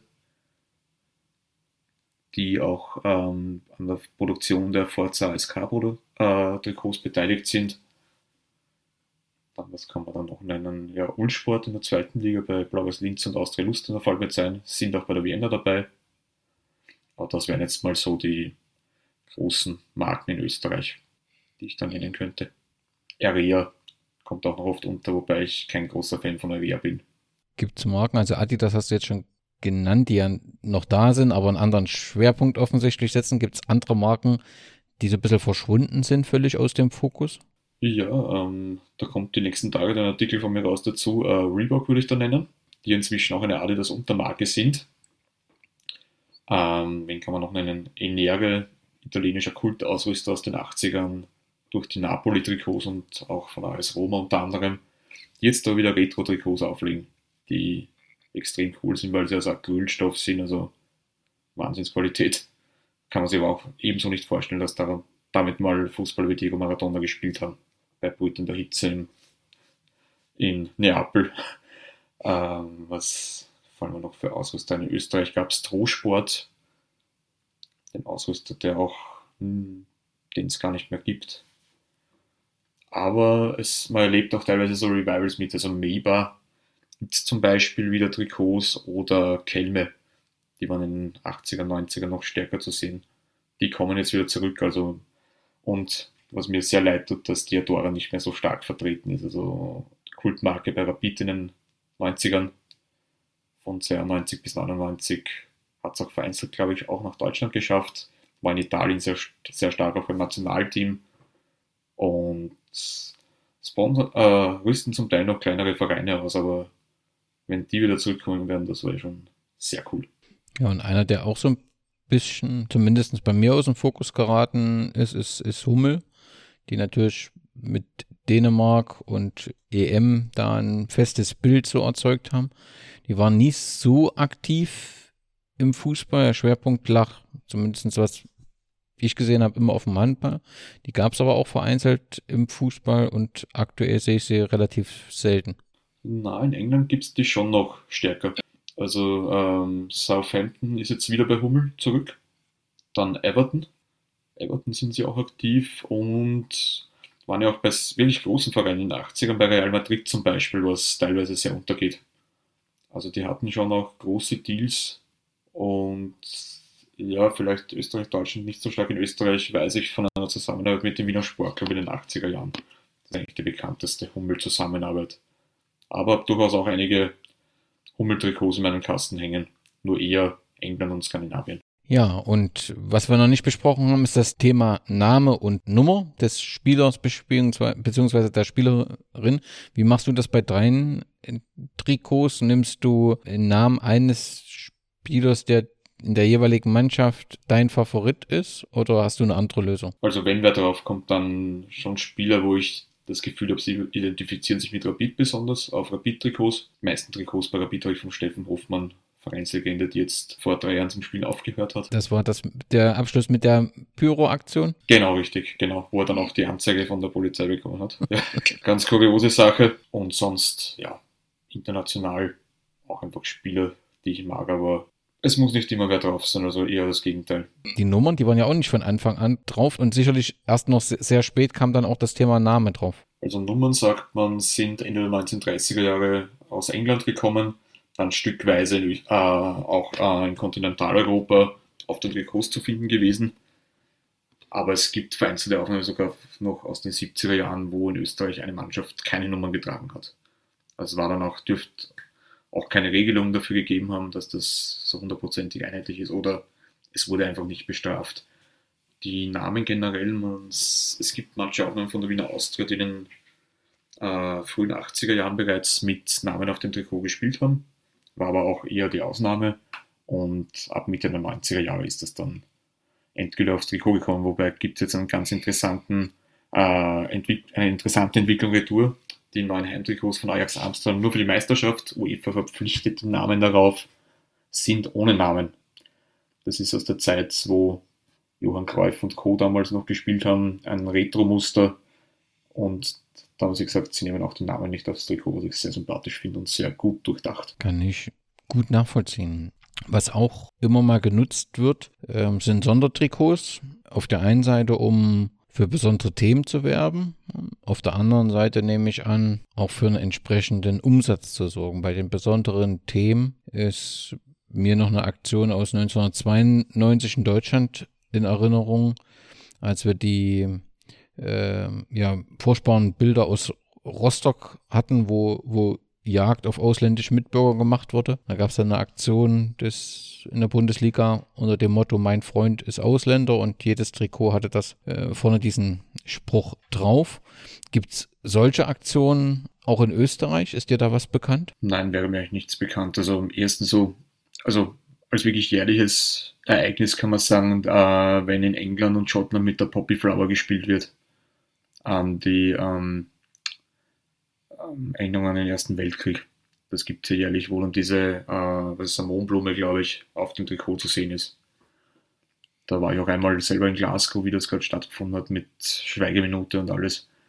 Ähm, das ist so ein jährliches Ereignis, was jetzt auch halt Botschaft ist, aber die jetzt nicht riesig auf dem Trikot. Aber ja, mein Freund ist Ausländer, ist da natürlich das Paradebeispiel schlechthin. Und gab es ja sogar von Schalke vor zwei, drei Jahren sogar ein Retro-Trikot als limitierte ja. Auflage dazu, was ich auch sehr cool gefunden habe. Und ja, das wäre jetzt das einzige Parallelbeispiel, was mir dazu jetzt groß einfallen würde eigentlich. Genau, und das, der zweite Block sind die Sondertrikots, wo es, glaube ich, darum geht, einfach guten Absatz zu finden. Das ist äh, mir in Erinnerung so ein Oktoberfest-Trikot von 1860 und die regelmäßigen Faschingstrikots in Köln oder Mainz. Wie steht da der Sammler so dazu? Findet das gut, weil es ein besonderes Trikot ist für eine besondere Aktion? Oder erkennt man das dann und sagt, ja, das ist eigentlich, hat das nur kommerzielle Bedeutung und äh, ganz so lasse ich mich jetzt hier auch nicht rumführen oder aus, das Geld aus dem Portemonnaie ziehen? Ich glaube, es ist teils, teils einfach. Also manche kaufen sich das jedes Jahr, sei es jetzt äh, weil man Fan von dem Verein ist und jedes Trikot haben möchte oder weil es einfach irgendwie vielleicht für einen Briten kultig ist, dass das Sondertrikots zum, zum deutschen Karneval gibt. Also ich glaube, da gibt es viele Beweggründe dazu. Ähm, ich muss nur sagen, mir ufert das teilweise mit den vierten, fünften Trikots, was auch immer schon etwas aus. Also Dortmund gab es eben dieses ähm, schwarze Trikot mit ähm, gelben Elementen und den äh, Nummern- und Namenslook in 90er Retro-Stil, das ja auch sehr gut verkauft worden ist. Äh, oder auch dieses ähm, Kohle, Kohle- und Stahltrikot hat es, glaube ich, geheißen, aus den äh, in Schwarz, das ja auch einmal getragen wurde. Gibt auch wiederum so Blackout-Trikots, also Trikot komplett in Schwarz, auch mit Sponsor und Wappen in Schwarz, die aber nicht mehr getragen werden von Liverpool. Ich sage es ganz ehrlich, ich habe auch zwei davon in der Sammlung, aber ich kaufe mir keins, weil ich von zweiten schon so enttäuscht war von der Qualität und von allem rundherum. Aber, und ich möchte mich da auch selber nicht als Moralapostel aufspielen, weil ich selber Sammler bin und das ganze Konstrukt in dem Sinne dann auch unterstütze. Aber mit vierte Trikots und sowas finde ich schon ein bisschen heftig eigentlich. Und man hat ja auch gemerkt bei der Super League, bei den Fans vom Vereinen, an manchen Orten stärker, an manchen Orten schwächer, dass äh, irgendwann auch der Gipfel der Kommerzialisierung einfach erreicht ist. Und dann gibt es noch ein paar Themen rund um das Trikot, die ich in die Kategorie Sonstiges eingeordnet habe. Wer in Österreich genau hinschaut, findet, dass im Gegensatz zu Deutschland und ich vermute in vielen anderen Ländern das Liga-Logo nicht auf dem Ärmel ist. Und ich bin mir sicher, dass du mir erklären kannst, warum. Ich habe nur eine Vermutung und bei der Vermutung bin ich mir dennoch ziemlich sicher. Ähm, als das Liga-Logo in Österreich aufs Trikot gekommen ist, das war 1997, äh, gab es bereits bei den meisten Vereinen Sponsoren auf dem Ärmel. Das heißt, das Liga-Logo ist eigentlich zu spät gekommen und die Werbeflächen dort hat man nicht mehr wegbekommen. Das ist meine Vermutung, aber ich bin mir mit der eigentlich ziemlich sicher, dass sie stimmt.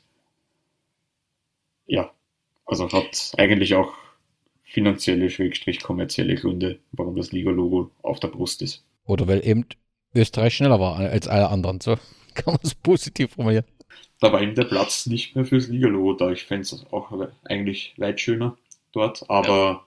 gab es eben schon eine Vorgeschichte dazu. Was gibt's noch? Das sind die Sterne neuerdings. Seit wann gibt's die und gibt es da eigentlich klare Regelung bei der Verteilung oder ist das auch pro Land, pro Verein? Macht das jeder, wie er denkt? Ja, na, ich glaube, das entscheidet Verein und ähm, Land selbst. Und seit wann hat, wann hat das angefangen? Weißt du das zufällig? Ich glaube, in Italien ist das schon durchaus länger der Fall. Es gab ja auch von AC Milan Trikots, wo nur der Stern drauf war. Also kein Wappen, ich glaube, da war wirklich nur der Stern drauf und das war schon in den frühen 90ern definitiv der Fall. 80er wüsste ich jetzt nicht, aber würde ich in Italien fast, die auch sehr viel von ihrer Tradition leben und vom Titel und alles, äh, könnte man schon denken, dass es damals auch der Fall war. Bei Rapid gibt es seit 1998 auf dem Trikot. Und das war auch von Fans initiiert, die das schon in Italien gesehen haben. Und seitdem gibt es die drei Sterne für damals 30 Meistertitel, inzwischen 32 Meistertitel.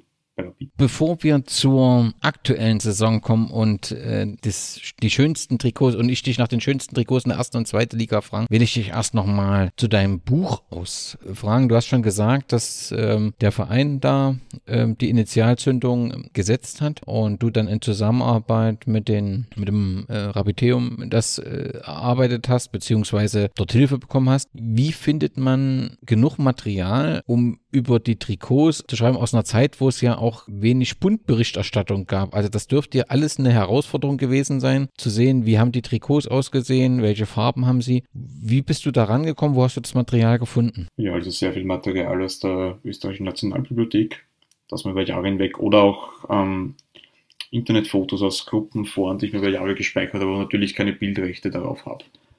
Aber es gibt bei Rapid, ähm, verfasst von Roland Holzinger, die Rapid-Chronik, wo eigentlich fast aus jedem, wirklich aus jeder Saison fast ein Mannschaftsfoto drinnen ist. Das heißt, da hat man schon mal einen guten Anhaltspunkt gehabt, äh, wie die Trikots waren, die auch damals trotzdem regelmäßig gewechselt haben, weil es einfach, weil Trikots damals noch nicht den Stellenwert hatten, wie es heute der Fall ist. Und da gab es schon, also beim Verein wie Rapid, eine sehr gute Ausgangslage dazu. Natürlich dann auch noch weitere geforscht in alten Büchern, Magazinen, Zeitungen und so weiter und so fort. Und es gibt von der Österreichischen Nationalbibliothek gibt auch ein gutes Zeitungsarchiv online, das äh, aktuell bis 1950 kann man da Retour recherchieren. Dann gab es auch zum damaligen Zeitpunkt noch die Arbeiterzeitung, Tageszeitung, die bis 1991 existiert hat, äh, wo man online nachforschen konnte bis zum Jahr 1989. Das heißt, da ist man schon mal weit gekommen und dann ab den 90er Jahren ist man mit Bildmaterial eh schon wieder sehr gut weitergekommen. Diejenigen Hörerinnen, die jetzt sagen, ich will dieses Buch unbedingt haben, was, was wird, was erfährt, ähm, erfahren die Leser in diesem Buch? Also einerseits natürlich die, neben der Trikotgeschichte des SK Rapid auch wirklich ähm, auch Fakten zum Sponsoring und äh, zur Entwicklung der Trikots, die man so vielleicht woanders nicht wirklich liest.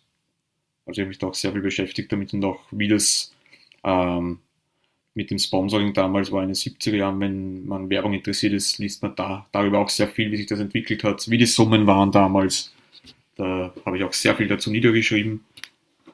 Ähm, es sind über 200 Trikots abgebildet.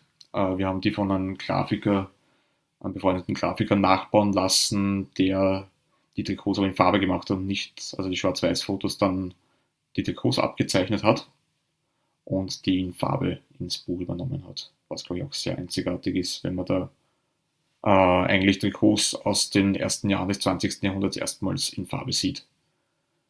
Ansonsten, was kann ich, was kann ich noch nennen? Kuriositäten rund um die Trikots, da gab es genug im Laufe der Jahrzehnte auch.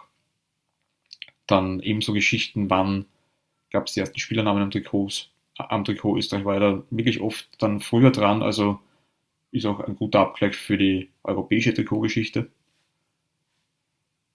Und ja, also ich glaube, es ist trotzdem auch ähm, für Nicht-Rapid-Fans sehr viel dem Buch zu finden.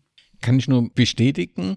Was gibt, du hast zwei Bücher, hast du schon angesprochen. Das eine ist der ähm, Stefan, der sich mit den Bundesliga-Trikots beschäftigt hat. Ähm, und das zweite ist im Prinzip im Österreich noch ein Buch von dem Krone-Redakteur. Was gibt es sonst noch für Bücher auf dem Trikotmarkt? Ich könnte mir vorstellen, dass das ein sehr kleiner Kreis ist, oder? Ja, also ich habe inzwischen schon gut 30 Bücher in meinem Regal stehen, muss ich sagen. Oh. Da hat sich doch viel getan, mehrheitlich allerdings aus England und Italien. Ähm, englischer Markt sind so die, groß, die großen Trikotbücher von Arsenal und Tottenham. Also die sind wirklich dick also auch und größer als meines. Das ist ja richtig heftig. Also auch bei Wolverhampton habe ich mal abgewartet, bis eine Aktion gibt, wo man keine Portogebühren zahlen muss, weil die, glaube ich, ziemlich hoch geworden wären, weil es so dick ist tatsächlich. In Italien äh, Juventus Bologna, ein Buch, das mir sehr gut gefällt. Äh, französisches Nationalteam, irisches Nationalteam. Also es gibt durchaus einiges, es tut sich jetzt auch am deutschen Markt wieder mehr. Der Stefan Apenowitz bringt ein neues Buch über die Gladbach-Trikots raus. Über die Bayern kommt ein Trikotbuch, über den HSV. Also tut sich gerade einiges. Und jetzt äh, zum Glück auch am Deutsch, deutschsprachigen Trikotmarkt. Also da geht einiges weiter. Derby County habe ich vor kurzem eins gesehen auf Amazon und auch in einer Gruppe, das mir empfohlen wurde. Also es kommt ständig was nach. Ja, man merkt, da ist Leben in der Szene. Und diejenigen, die sich weiter informieren wollen rund um die Geschichten um Trikots, die finden Informationen auf deiner Internetseite trikotgeschichten.at. Sie finden Informationen in dem fantastischen Podcast Trikot-Austausch, ähm, der immer wieder Themen aufbereitet. Ja, was kann man dann Trikot-Fans noch an Informationsquellen anbieten? Ich habe es leider noch nicht in der Hand, aber es gibt jetzt in äh, England tatsächlich das Kit Magazine, also ein, ein, ein Magazin nur über Trikots. Ähm, bin ich sehr gespannt, was da jetzt rauskommt. Das sollte mich jetzt auch mal die nächsten Tage per Post erreichen. Ansonsten, was kann ich noch so weiterempfehlen? Ähm, Fußball24.de wird auch eine äh, Präsenz sein in Zukunft, wo Trikotgeschichten platziert werden. Ist noch im Aufbau gerade. Aber das sind auch so, also gerade deutschsprachig sind das so die Quellen eigentlich mit, auf denen ich auch nachlese. Ja, und dann kommen wir zum letzten Thema, die Top 3 der ersten Bundesliga und der Liga. Zwar fangen wir vielleicht mal so an. Stimmst du mir zu, dass das Trikot mit den größten Diskussionen im österreichischen Fußball aktuell das Keeper-Trikot vom TSV Hartberg mit der Aufstrick Sperm Booster ist? Und weißt du, was da der Hintergrund ist? Ja, das ist einfach das Unternehmen, sponsert einfach, das ist einfach für ähm, für Fruchtbarkeit, glaube ich, für Männer. Und ja, also das ist eigentlich, also den Sponsor gibt es ja schon sehr lange. Und da ist ja nur der, der Hauptsponsor ist jetzt äh, abhand gekommen, TSV Hartberg, aber es sind ja, die haben eben sehr viel auf der Brust gerade untereinander. Und das fällt dann in meinen Augen gar nicht so auf eigentlich. Aber es ist immer halt viel diskutiert, es ist einfach immer Hartberg und WRC aufgrund der Anzahl der Sponsoren. Dann lass uns mal in die erste Bundesliga schauen. Ich habe ja vorab die Hörerinnen befragt. Der dritte Platz geht an Austria Wien. Ist natürlich, also gleich vorweg, da kann ich halt nicht, nicht wirklich objektiv sein, weil Stadtrivale und so, Austria kommt jetzt darauf an, es hat ja auch lange Zeit das Trikot ohne Sponsor zu kaufen gegeben, was ja auch sehr interessant ist, aber zu dem Thema komme ich auch später nochmal, das ist nämlich nicht der einzige Verein damit. Ähm, Inzwischen ist ja die Insignia Group als Sponsor darauf. Aber da sage ich ganz ehrlich, da bin ich kein objektiver Beurteiler. Was ist bei dir auf dem dritten Platz? Äh, bei mir am dritten Platz wäre die Admira. Ähm, die da finde ich ein sehr klassisch gehaltenes schwarzes Trikot hat, mit auch Flyer-Alarm, der Sponsor, der sich farblich gut eingliedert. Also die wäre heuer bei mir auf dem dritten Platz gelandet. Na, dann bin ich mal gespannt, wie objektiv du objektiv du beim zweiten Platz bist, denn die HörerInnen haben den SK Buntikammer Sturm Graz auf den zweiten Platz gewählt. Mhm. Der ist bei mir, also ich wollte jetzt nicht automatisch Rapid auf den ersten Platz wählen. Sturm ist bei mir noch eine Stufe höher sogar. Bei mir ist äh, Rapid auf dem zweiten Platz, weil ich wollte jetzt nicht Rapid automatisch auf Platz 1 wählen. Ähm, Trikot, wie vorher schon gesagt, auch umstritten, aber ich finde einfach den Ansatz mutig, da mal erstmals alle vier Farben äh, auf einem Trikot zu haben gab es vorher noch nicht, nur beim Auswärtstrikot. Und deshalb bei Rapid ist bei mir heuer auf Platz 2. Ja, und mit der Schärpe, das wirkt ja schon irgendwie recht schlüssig. Ich habe verstanden, dass die Grün-Weiß-Verteilung bei euch diskutiert wird, aber ansonsten ist der Ansatz ja wirklich alle vier Farben und damit auch die Geschichte zusammenzuführen, oh, finde ich gelungen. Das Argument kommt halt oft auch, dass ähm, vier Farben fast zu viel sind schon auf einem Trikot. Klar. Ja, das kommt dann auch oft, aber ich finde mal den Ansatz gut und es ist mal halt, es ist immer schwierig, glaube ich, als neuer Ausrüster. Ähm, ich habe auch das Trikot, muss ich dazu sagen, auch erst gesehen, wie es dann wirklich präsentiert wurde, offiziell. Und ich war mir auch doch etwas unsicher, aber ich finde, es ist was Gutes dabei rausgekommen und man muss auch immer dann beim Traditionsclub trotzdem irgendwie was Neues bringen, aber auch mit der Tradition verbunden bleiben. Ich finde, dass das gut kombiniert wurde in dem Fall. Und du kannst halt eine Geschichte um dieses Trikot machen und um dich da zu beruhigen, die Hörerinnen haben dieses Trikot auf Platz 1 gewählt. Und warum ist Sturm Graz bei dir auf Platz 1? Auch weil sich das einfach wieder gut verbindet. Also Sturm ist generell mit den Trikots sehr klassisch unterwegs, im positiven Sinne. Und auch das gliedern sich dann auch die Sponsoren immer zumeist wirklich gut ein und auch farblich. Man probiert da nicht viel aus und das finde ich eigentlich ganz gut jetzt auch einen Ausrüsterwechsel gehabt zu Nike, aber trotzdem eigentlich sehr stabil geblieben. Gibt es ein Trikot, wo du sagst, das kann unabhängig von deinem Verhältnis zu dem jeweiligen Verein so gar nicht geschmacklich mithalten und äh, findest du wirklich nicht gelungen? Ähm, es ist das blaue WRC-Trikot heuer, muss ich sagen, dieses blau-grau. Ähm, ich glaube, es ist das Auswärtstrikot. Das kann, finde ich, gar nichts und da rede ich jetzt nicht, weil es von Sponsoren überladen ist, sondern wirklich von der von der Farbgebung her, von dem Muster, das passt für mich überhaupt nicht. Dann lass uns in die Liga 2 gehen. Dort äh, ist auf dem dritten Platz, wenn es nach den Podcast-HörerInnen geht, der FC Blau-Weiß Linz. Mhm. Also ein sehr schönes Trikot. Bei mir wäre es der GRK von Mitausstatter Macron. Ähm, ist auch aktuell, soweit ich weiß, noch ohne Sponsor. Gibt es nämlich drei Fälle jetzt in der zweiten Liga was natürlich ja, Corona geschuldet, aber halt leider auch kein schönes Zeichen ist heutzutage, muss man auch dann auf der anderen Seite sagen. So viele Sponsoren kritisiert werden. Ein Trikot ohne Sponsor leider ist dann auch meist nicht das gute Zeichen, aber GRK auch meist sehr stabile Trikots, ebenso wie der Stadtrivale Sturm. Und das rote Trikot vom GRK wäre bei mir auf Platz 3 geweiht. Der Grazer AK, habe ich das Gefühl, der feiert das ganze Thema Trikot auch und bearbeitet das wirklich. Auch im Shop sind so alte Trikots. Und jetzt mit diesem äh, Grazer Sportclub, dieses gestreifte Trikot. Also da ist man schon sehr aktiv in dem Bereich, finde ich. Machen da gute Arbeit, finde ich. Auch, also es gab ja auch dieses äh, Trikot mit dem Aufdruck Grazer Stadtclub und auch das Retro-Trikot äh, zu Ringschuh, wo man das ähm, Logo des Dumbling Ausrüsters auch sehr kreativ abgeändert hat. Also gefällt mir sehr gut, was die für eine Arbeit hinsichtlich Trikot leisten. Das sehen die Hörerinnen offensichtlich ähnlich, denn der Grazer AK ist auf dem zweiten Platz. Wer ist bei dir dort? Austria Lustenau ist bei mir auf Platz 2. Auch grünes Trikot, auch noch ohne Sponsor. ähm, das ist, finde ich, schön schlicht. Ich muss sagen, ich bin normalerweise kein großer Fan von Ulsport-Trikots, aber in Liga 2 machen die schon sehr gute Sachen. Hat mich weil ich bin jetzt auch nochmal, wir haben, wie ich deine Umfrage gelesen habe, bin ich das auch nochmal durchgegangen, mal alle Trikots nochmal angeschaut und war dann selber erstaunt, wie gut mir eigentlich in Liga 2 die Ulsport-Trikots vor allem gefallen. Austria Lustenau auch ja sportlich stark gestartet in äh, die Saison und äh, jetzt noch äh, von einem Trikotexperten positiv bewertet, was das Trikot angeht. Besser kann man eigentlich nicht in die Saison ähm, gehen. Tatsächlich hat es hier bei der Umfrage zu keiner Stimme gereicht. Das ist dann äh, doch überraschend, auf Platz 1 liegt Wacker Innsbruck. Ja, ist auch bei mir der Fall. Äh, das Trikot ist einfach wirklich sehr gut gelungen.